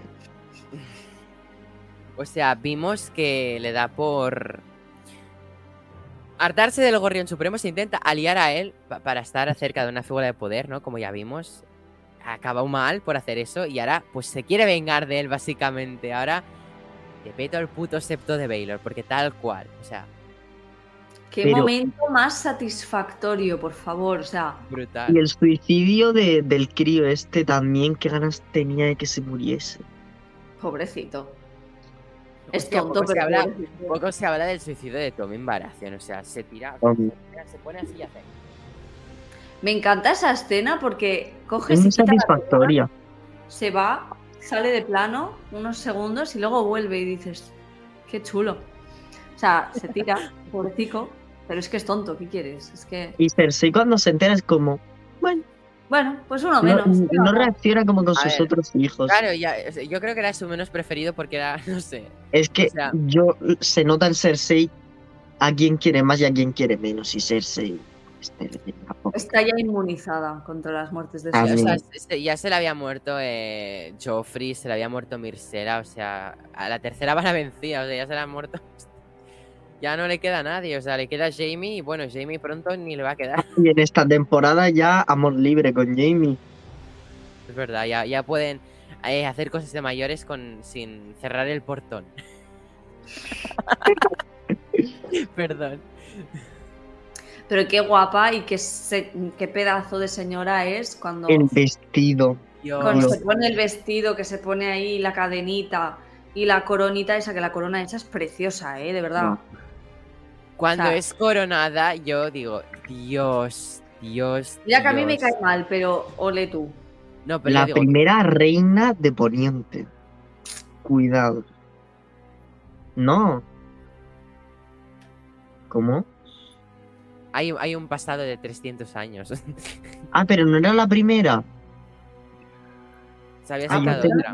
Sí. Se había sentado otra en el trono, si no me equivoco. Ah, sí, yo, en- yo Fue una Targaryen que se peleó con su hermano precisamente. Vale, bueno, pues la primera desde la revolución Sí, de... o sea, la, la primera también diría. pues, creo que es la segunda. Ah, lo voy a investigar, pero yo creo que no era la primera. ¿eh? Vale, bueno, no sé. Pensaba que lo habían dicho, pero me habré equivocado. Pues eso. Revolución feminista y Es a tope. una, es una de las mujeres más bellas con pelo corto que he visto en ¿Ves? pantalla. Eso, eso es verdad, cuando se ve esa escena, No. o sea, es bellísima. O sea, ya, ya tú me lo dijiste, lleva tiempo esperando a verla con el pelo corto, ya que dices, Dios, sí, qué sí, guapa. Es que José. es, es guapísima, ¿eh? es, es un, una pedazo de actriz. ¿eh? Es- ya te- como he dicho antes, para mí es uno, e- ella y su hermano eh, Tyrion son, son, son brutales. ¿eh? Por cierto, José, ¿ves? No fue la primera, lo acabo de mirar, sí, correctamente. Fue una Targaryen y fue Rhaenyra. Y lo veremos en House of the Dragon, seguramente. Qué mala gente los padres Targaryen. Rhaenyra. Hay que tener mala leche. Hostia, pues a mí los nombres Targaryen me flipan. Rhaenyra, A mí también, pero Viserys, Rhaenyra. Rhaenyra, es que es tan precioso ese nombre, a mí me encanta. Te voy a llamar Eduardo. Lo que iba a decir es que por culpa de, bueno, el tema de los de esos temas es cuando empieza la danza de dragones, ¿sabes? El rifirrafe de hermanos en el trono. Pero bueno. Ahora que lo has dicho, Jero, poco ha salido Tyrion en esta temporada, ¿eh? Sale, sale poco, pero cuando sale tiene importancia. ¿eh? O sea, es que Sí. eh, yo, yo he de decirlo que es uno de esos personajes que engrandece, o sea, es, es- es un papelón. Y, y, Y- mira, es, es un, es un actor expresivo, es un actor que, influye drama, es un actor que, que sa- sabe cómo es lo que tiene que hacer en todo momento. Y eso es de agradecer. Cuando ves una serie y ves a una persona, ves un actor que, o una actriz que en- casi en todo el metraje en el que sale lo hace casi a la perfección, dices, ole, ole, porque es, es un profesional y es bueno, es muy bueno. Para mí es uno de los mejores actores, si no el mejor de esta serie. Hay otros que, sin embargo, eh, John Nieve. John Nieve no es buen actor. Eh, La trama suya es interesante, es muy interesante, porque al fin y al cabo es como es y pasa lo que pasa. Pero como actor no es buen actor. Puede ser más guapo, que seguramente lo sea, pero como actor no vale casi ni para tomar por culo. O sea, eh, no sé, es que podría estar a la altura de Brand, aunque Brand es mucho peor, porque tiene esa cara de palo. O sea, que están matando a, En Lo- a Odor. cuestión de belleza, el único válido se murió en el capítulo 9, temporada 3.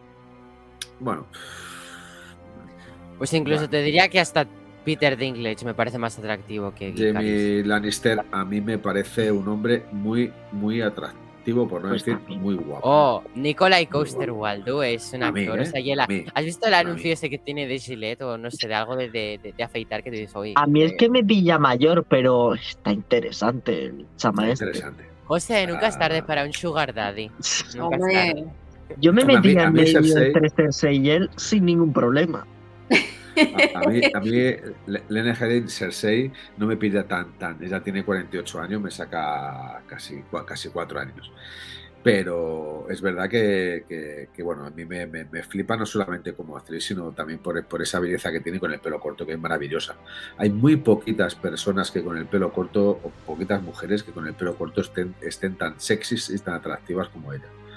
No no a todo el mundo le queda, no a, to- no a todas las mujeres le queda bien el pelo corto y no a todos los hombres le quedan bien una calva. De decirlo. Bueno, siguiendo Yo con lo que quería decir una cosa, pero Ah, una bueno. cosa de lo que hablabais de esto. O sea, yo quería decir una cosa.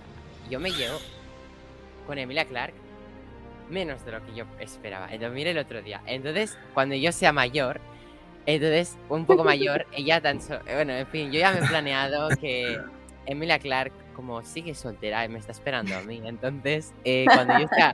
Me está esperando a que sea adulto. Cuando ya sea adulto, venga, ya me podré ir con, con Emilia Clark. Te vi con mi plan desarrollado con Richard Maiden. Mira, a este le gustan jovencitos, porque el novio tiene 23 años y este tiene 35. ¿Qué hago? Pues lo mismo que el novio. Me meto a una serie cutre de Disney Plus de jóvenes. Que me eche el ojo, le tiro la caña, jovencito sexy, Ya está, Claro. en el bote. Claro. y ya evito que pase por guardería y ya está. Eh, Bueno, No sé qué le veis. No, yo No tampoco, sé a Icaris no le veo nada, Mucha no, me cae mal. no, no. Bueno, O sea, Icaris bueno, es no que el, el gran problema de, este personaje es que es el personaje de una de las peores películas de la historia. ¿El qué? Yo quería hablar de que poco se habla de quejero, que has mencionado a Tyrion también. No es por nada, pero a mí el actor de Tyrion, Peter Dinklage, me parece incluso atractivo. Sea, con la barba le queda muy bien. En La la última temporada con los ricitos y todo. Es más atractivo que Icaris, lo siento. La, la cicatriz le engrandece mucho. Está más guapo con barba, eso es verdad, ¿eh? ¿A Le que queda sí? muy bien. Sí. Sí. Porque lo comparas con las primeras temporadas y, y sí que se nota. Está Es que en las primeras sin barba parecía, no sé qué parecía, pero no era una cosa buena. El así, como el Funko, que es muy feo. Sí, Ya, pero, pero en la última temporada con la sale- barba, el pelo así como lo lleva, no sé, es como que...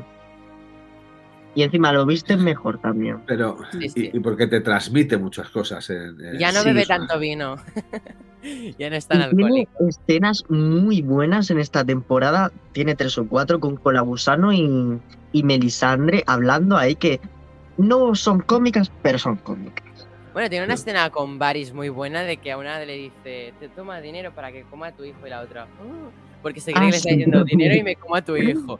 Yo, También con Varys son muy buenas. Es que Tyrion tiene muy buena química con todos ellos porque como son todos políticos, no sé Mm. si me explico. No sé, y cuando hablan, él, no sé, se engrandece el solo, sí, lo que Sí, sí. La verdad que sí. No como el tontito este de aquí. que es- Bueno, y ya para un poquito... no da para más el pobre. Mira, hasta aquí está triste el Sí, pelo. pero bien que tiene su figura, ¿eh? También te digo. Me lo compró mi padre porque sabía que me caía mal. Ah, vale. no, lo que iba a decir era, bueno, pues vemos que Tu padre sabe. la- cuando se cargan el septo de Baylor en esa escena tan intensa, poco se habla de que es de las mejores piezas de la banda sonora de Juego de Tronos. La mejor. Eh, sí, la- de las mejores piezas. Porque la del Rey de la Noche es muy buena, poco se habla también de ella. Es un remix. Eh, pero no sé, o sea, llegados a este punto, mueren un montón de personajes en aquel septo.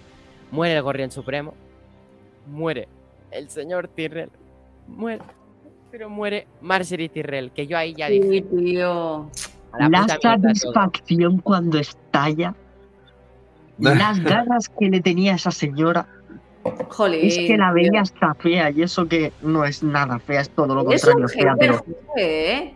Ya, ya, ya.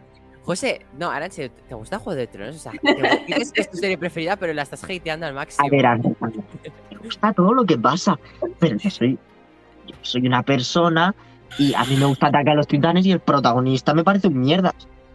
¿Te cae mal Levi? No, eh, este es Eren, que es un pringao. Levi No, es no me sé el mi, señor esposo, Levi Ackerman. Ackerman. Ackerman.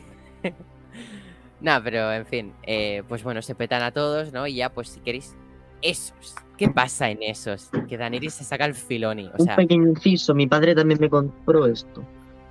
Eso lo puedes tirar a la basura si quieres. Sí. Pero es que llegó con estos y me dijo, mira, te he comprado tus personajes favoritos. José, Porque él se la vio este- conmigo. ese Bran Stark es digno de cambiar por un mandaloriano de Comic Con. Te lo cambio, venga.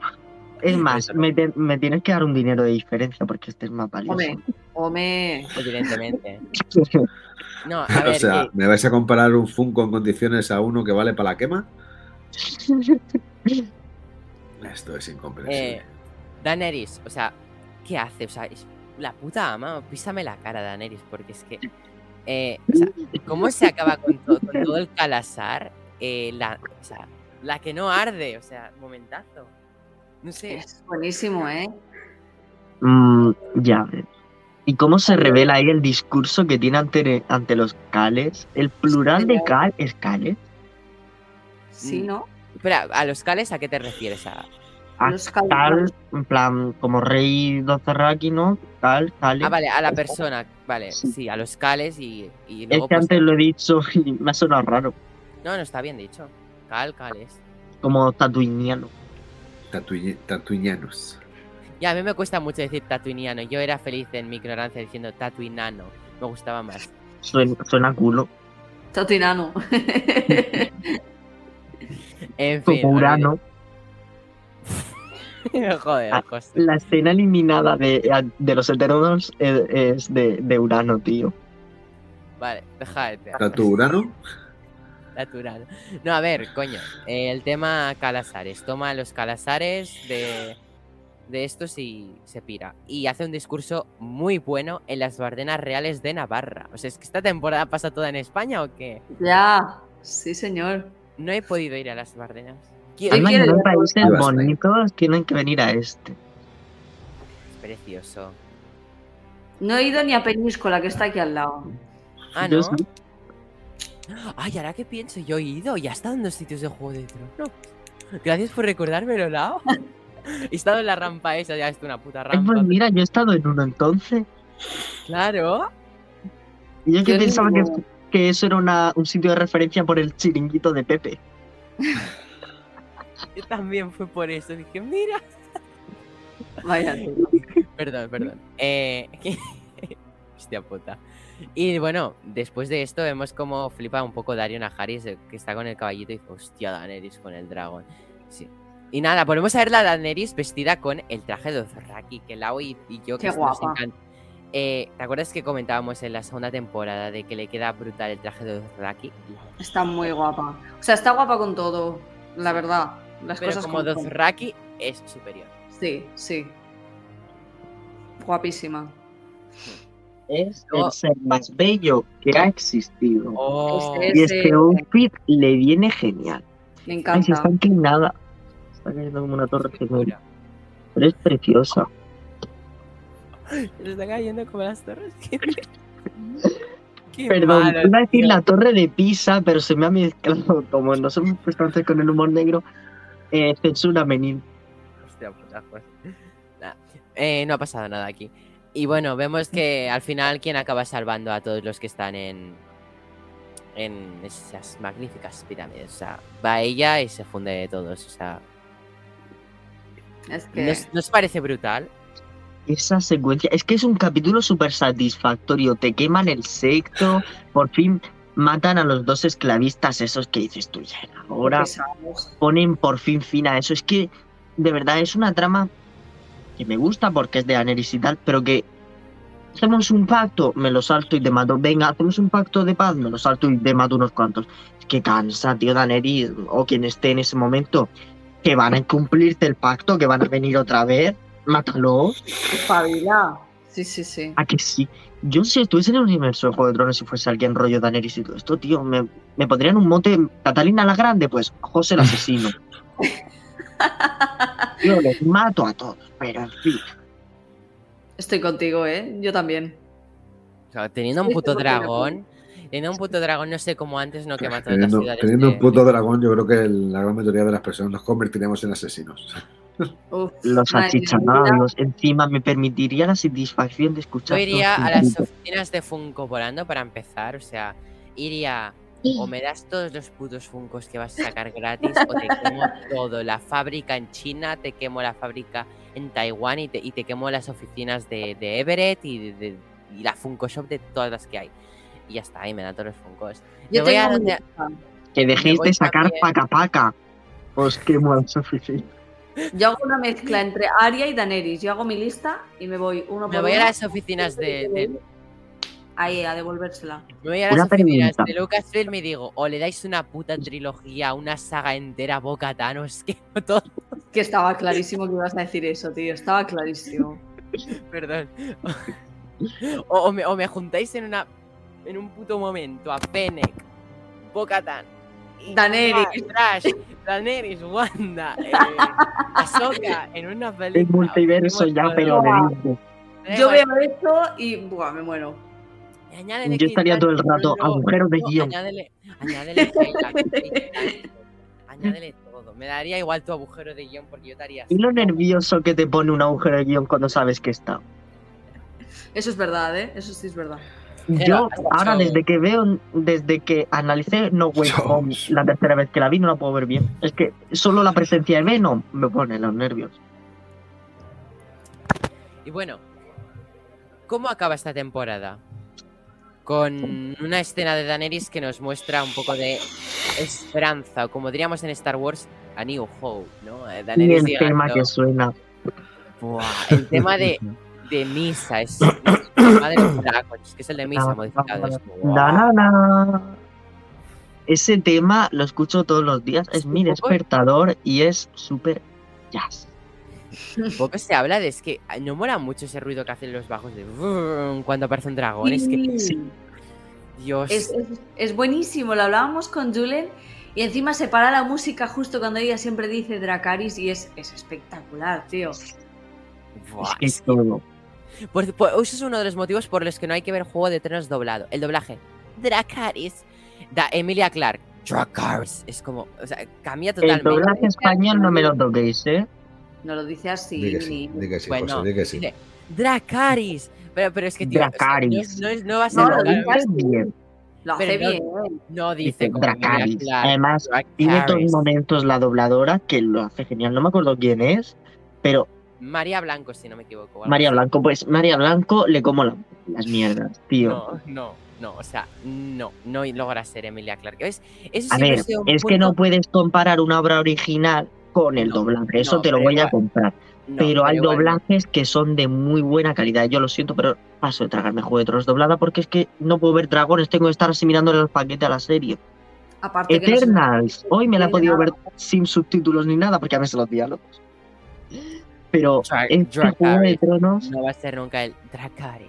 No, no, es que... Yo la intenté ver dos veces en original y no entendía ni pipa. O sea, aunque que- poner los, los momentos épicos en inglés y mirar los Dracaris de Emilia Clarke y ya nunca veréis los Dracaris doblados como antes. No, pero Yo si las yo he visto los vídeos en, en- en YouTube y me he visto mil vídeos y tal, pero yo creo que no está tan mal, no sé, no, no, me, no me O molesta. sea, y, y la fonética Dothraki, Valiria que, que se usa en el doblaje es como, tío, mira a Emilia Clarke cómo lo hace, o sea, no es... Es que no sé, A ver, o sea, le fallas. No, no, no, o sea, los de. O sea, Pues- si yo, viéndome el puto capítulo, me aprendo cómo dicen Sadris, Busdarix, Susdaur, no es tan difícil decirlo, ¿no? O sea, que, que tú diciendo Sadrises, Busdaris, Kosdaur. O sea, no es, tan, no es tan difícil con quedarte con la voz de Emilia Clarke. Bueno, ¿quién tiene hambre? No, no, no. Es eso, o sea, a mí no, nunca me ha gustado. El de Daenerys, o sea, Emilia Clarke tiene una voz preciosa que se tiene que escuchar. Perdón por el inciso. O sea, no es lo mismo oír a Emilia Clarke, perdón. No, eso bueno, es vale, eso te lo compro. Que hay voces como la de. ¿Cómo se llama este? Bill. Bill. Bill- Buah, se me ha ido el, el que hace Pennywise. Bill Scargard. Ah, eh, sí, Esa claro. voz la escucho un poquito ya sé de qué es suya. Y es muy carismática. Y sí es verdad que el doblaje nunca es lo mismo. Pero hay doblajes de muy buena calidad, Neil. El de Daenerys no. Lo siento. Sí. No, o sea, todos me encantan. O sea, el, lo siento, el de Sean Nieve me encanta. O sea, Eduardo sotobosque es brutal. Después tenemos el de. No sé quién era. El de Cersei siempre me ha gustado un montón. No conozco la actriz de doblaje el nombre, pero Cersei me ha parecido que incluso a veces digo, la haces mejor que Lina Headey. o sea, ¿ves? O sea, que no es que sea un hater, es que el de Daenerys no me gusta. Pero los demás me encantan.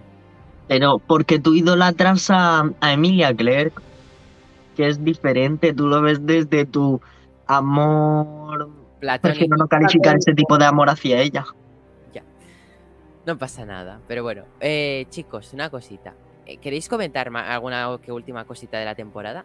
Sí, que tengo más sueño que la gente cuando ve escenas de Bram, así que pues no. ¿Queréis hacer una ronda de despedidas de estas que hacemos? Venga. Vale, pues hacemos el orden a la inversa, que como no me acuerdo cuál era, creo que el último ha sido Jero, si no me equivoco, sí, ha sido Jero, Sí. perdón. Te toca, Jero. Bueno, pues nada, eh, esperando la séptima temporada, creo que van a pasar cosas bastante interesantes. Tiene que ser mm, una buena recta final hacia la, la octava. Eh, es, es verdad que por un lado tengo ganas de terminar con la serie porque en, en diferentes tramos me ha costado muchísimo. Es verdad que ahora se está poniendo más interesante desde la pasada temporada. Es una serie que recomiendo ver, pe- pero aún así, eh, después de ver esta temporada, sigo diciendo que no es la mejor serie del mundo. Para mí no lo es, pero tiene unos conceptos políticos, que sí que lo es. sociales y eternas también. Políticos, sociales y en esta temporada sobre todo religiosos, que tienen bastante puntos a favor y que son muy interesantes, por lo menos de, de conocer y de descubrir. Eh, son sentimientos encontrados con, con muchos de los personajes. Hay días que estás enamorado de Cersei, otros días la odias a muerte porque es una hija de la gran puta. Te pasa casi lo mismo con, con Jamie Lannister, que durante las primeras temporadas te parecía un asqueroso y un asesino despiadado, sin embargo luego ha evolucionado de una manera que incluso hasta te ha caído bien, hasta cae bien y hasta puedes eh, eh, empatizar y acercarte a lo que a lo que que te ha pasado, que pone cara de circunstancia. Nada, nada. Mientras que no se te haya roto nada interesante. No, era nada. interesante, pero bueno, continúa, perdón. Y bueno, pues eh, como os digo, deseando que va a recoger algo que se le ha caído. Deseando ver la séptima temporada, a ver si en esa temporada por fin le alegramos un día a José y hay uno de sus personajes favoritos como John 9 que, que la palma y, y bueno, pues le hacemos Ay, mal si yo nieve la palmase. de esta serie. Ya por mucho que me diga, ya sé que no muere ni en la octava tan siquiera y es una jodienda. Lo mejor que tiene el personaje de John Nieve Dímelo a es mí, llevo, llevo tres años viviendo que no ha muerto. Desde aquí os lo digo. Así que lo único que me queda por decir es que larga vida a Star Wars. es lo mejor que Yo puedo un decir. inciso decir, los que veían. Juego de Tronos temporada a temporada y cuando acabó la 5 fue en plan, ¡John Nieve muere! Y de repente Sí. empieza la 6 y digas como, Eh, yo sabía que no moría, ¿eh? Yo es Fíjate, que José, porque antes te dan el detalle de que han resucitado al, al otro. Y Claro. yo sabía que le iban a resucitar, o sea, es que estaba más claro que el agua. claro, Y- yo, y- y fue una sensación jodida porque dije, joder, ya, pero él es no ahí, de. ¿sabes? El cadáver está ahí. yo como la empecé en la sexta, o sea, cuando empecé la sexta, o sea, yo, yo fue curioso porque me vi la sexta que la uno, del la 1 a la Entonces, no pasa nada. Eh, Lau, tu turno, me callo ya.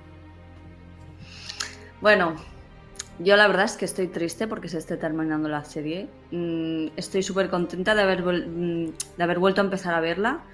He pillado muchísimas cosas hasta ahora que no recordaba, por lo menos. O sea, al volver a verlo he visto otras cosas que hasta ahora no lo había visto y mira que la he visto bastantes veces. Pero al volver a verla yo creo que cada vez que la vea me daré cuenta de nuevas cosas. Eh, estoy muy contenta de que John Nieve no haya muerto y orgullosa y hasta la muerte, hasta que me muera lo voy a decir. Neil, échala. Encantada de que John Nieve no muera.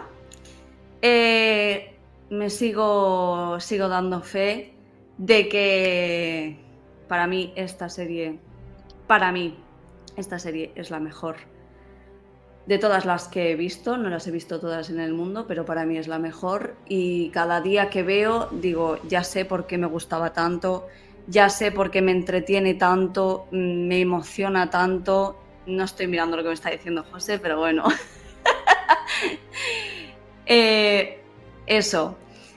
Me parece que, o sea, tengo muchísimas ganas de ver las dos últimas, porque las dos últimas creo que solo las he visto una vez, o por lo menos la última sí que la he visto una vez. Entonces tengo muchas ganas de volver a verla y de acordarme de todo lo que pasa. Que es- yo es que tengo una memoria muy pequeña y, y se me olvidan muchas cosas. Entonces lo volveré a ver y para mí será como verlo de nuevo, de cero.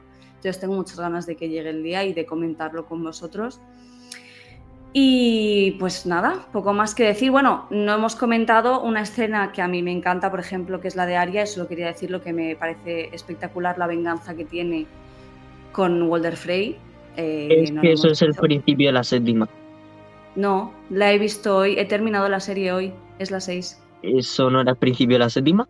No, Ah, no, el principio de la séptima era cuando se cargaba a... Vale, vale, vale. Es último capítulo de la 6, la he visto hoy. Que me he Por porque no, porque el principio de la séptima era continuo. No, es que yo voy, lo voy mirando al, al día porque es que si no me pierdo, por eso. Entonces yo prefiero mirarlo y así no, no Ay, doy yo, yo es que el problema que he tenido es que yo me, como, o sea, como esta semana iba como el puto culo, o sea, digo, no llego ni de coña a verlo. ¿Qué pasa? Que de repente pu- dije, ponte a verlo, pongo a verlo y me veo la séptima incluida, o sea, de no llegar a verme la Ya. séptima. Porque Yo no, digo, yo no, no. así tengo faena, así ya tengo faena hecha para la siguiente, porque como la semana Claro. que viene tenemos mucha faena. Esto hice yo cuando vi la quinta, me vi la sexta y la séptima. La Yo octava me la pienso ver el mismo día para criticar con detalles. Lau, Yo te dejo. no me pierdo. No, ya está. Yo Vale. simplemente no la veo porque si no mezclo y la cago. Entonces, pues ya está. Y para acabar, nuestro eterno preferido. José. Lo primero, John Nieve muerto, abono para mi huerto. Qué frase tan bonita me ha quedado. Eh, bueno, eh, qué asco de personaje, ¿no? Y es que no sé qué decir, pues que me encanta Juego de Tronos, ya me he visto la séptima temporada, ya sé lo que pasa, es lo que toca. Pero bueno, eh, no sé por qué estáis en plan coreano, pero bueno, es que no sé qué más decir, una serie como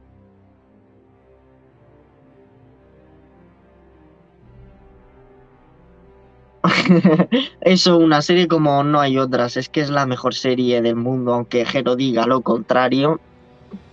Hablamos de Boba Fett Hostia, Jero, no me- o, o de Mandalorian, no sé. es No te pases con parecido- Boba Fett, tío, con Boba Fett. Escucha, eh, escucha, una cosa, que Boba Fett supera en 100.000 cosas a Juego de Tronos, pero escucha, de aquí a Lima. La Persona de, non grata. La serie de Mandalorian donde sale Boba Fett. Ah, me- No, es- eso, eso es en la segunda temporada de Mandalorian. Ah, perdón, perdón. Es que Eh, escucha, Lau, Lau, te, te recuerdo que Boba Fett tiene siete capítulos de los cuales en uno no sale y en otro sale un poquito. Pero solamente hay en uno que no salga, los otros seis sí sale. Y Bueno, además, a ver, en el libro de Boba Fett hay capítulos solo- Eh, Estaba hablando. a ver, Game José, of Thrones. José. jo- jo- Juego de José, Tronos. José. Juego de Tronos. Juego no de. Venga, no que acabo juego rápido. de- Juego de Tronos no me parece. de correr por las calles de Mosespa. Te toca. ¿Puedo hablar o me salgo? Es No, que no, habla. yo no veo educación. No veo seriedad. Qué grande. Adelante. Bueno, eh, es que ya me he perdido, tío. Como... Vas a hablar de Juego de. Tronos me parece una serie objetivamente muy buena y ya, según gustos personales, mío, favorita, eso. La octava, la Pero octava. hay gente con mal gusto como Jero. La octava, la octava. Hay cosas buenas que tienen un final de mierda. Ya está, hay que aceptarlo. Y Juego de Tronos, ahora vamos en la temporada 6, que es ya cuando me parece que va a empezar a flaquear en la séptima, pero bueno. Tiene un muy buen inicio, un muy buen desarrollo, pero un muy terrible final.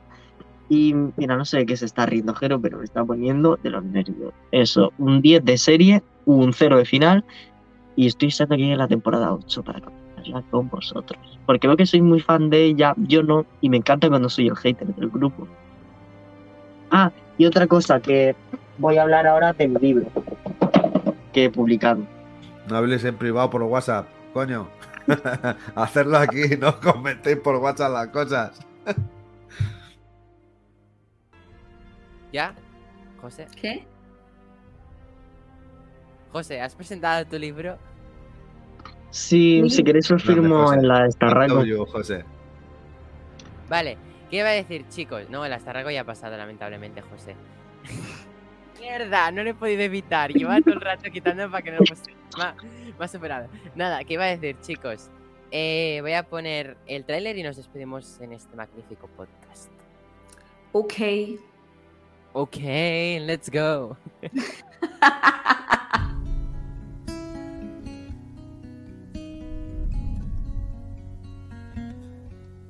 Who's gone? world was on fire. No one could save me but We're the only ones who matter. And everything they've taken from us, we're going to take back and more. strange what desire will make foolish people do. The great victory I saw in the flames. All of it was a lie. What a wicked game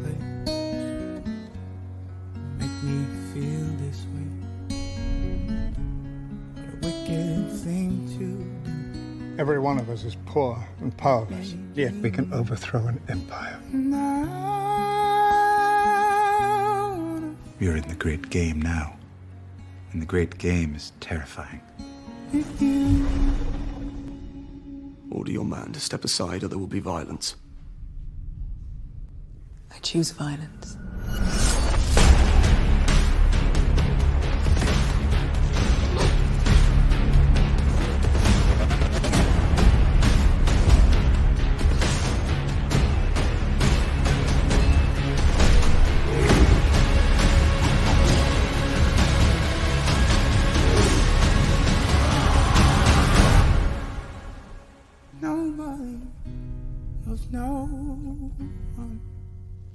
Been much of a fighter. Apologies for what you're about to see.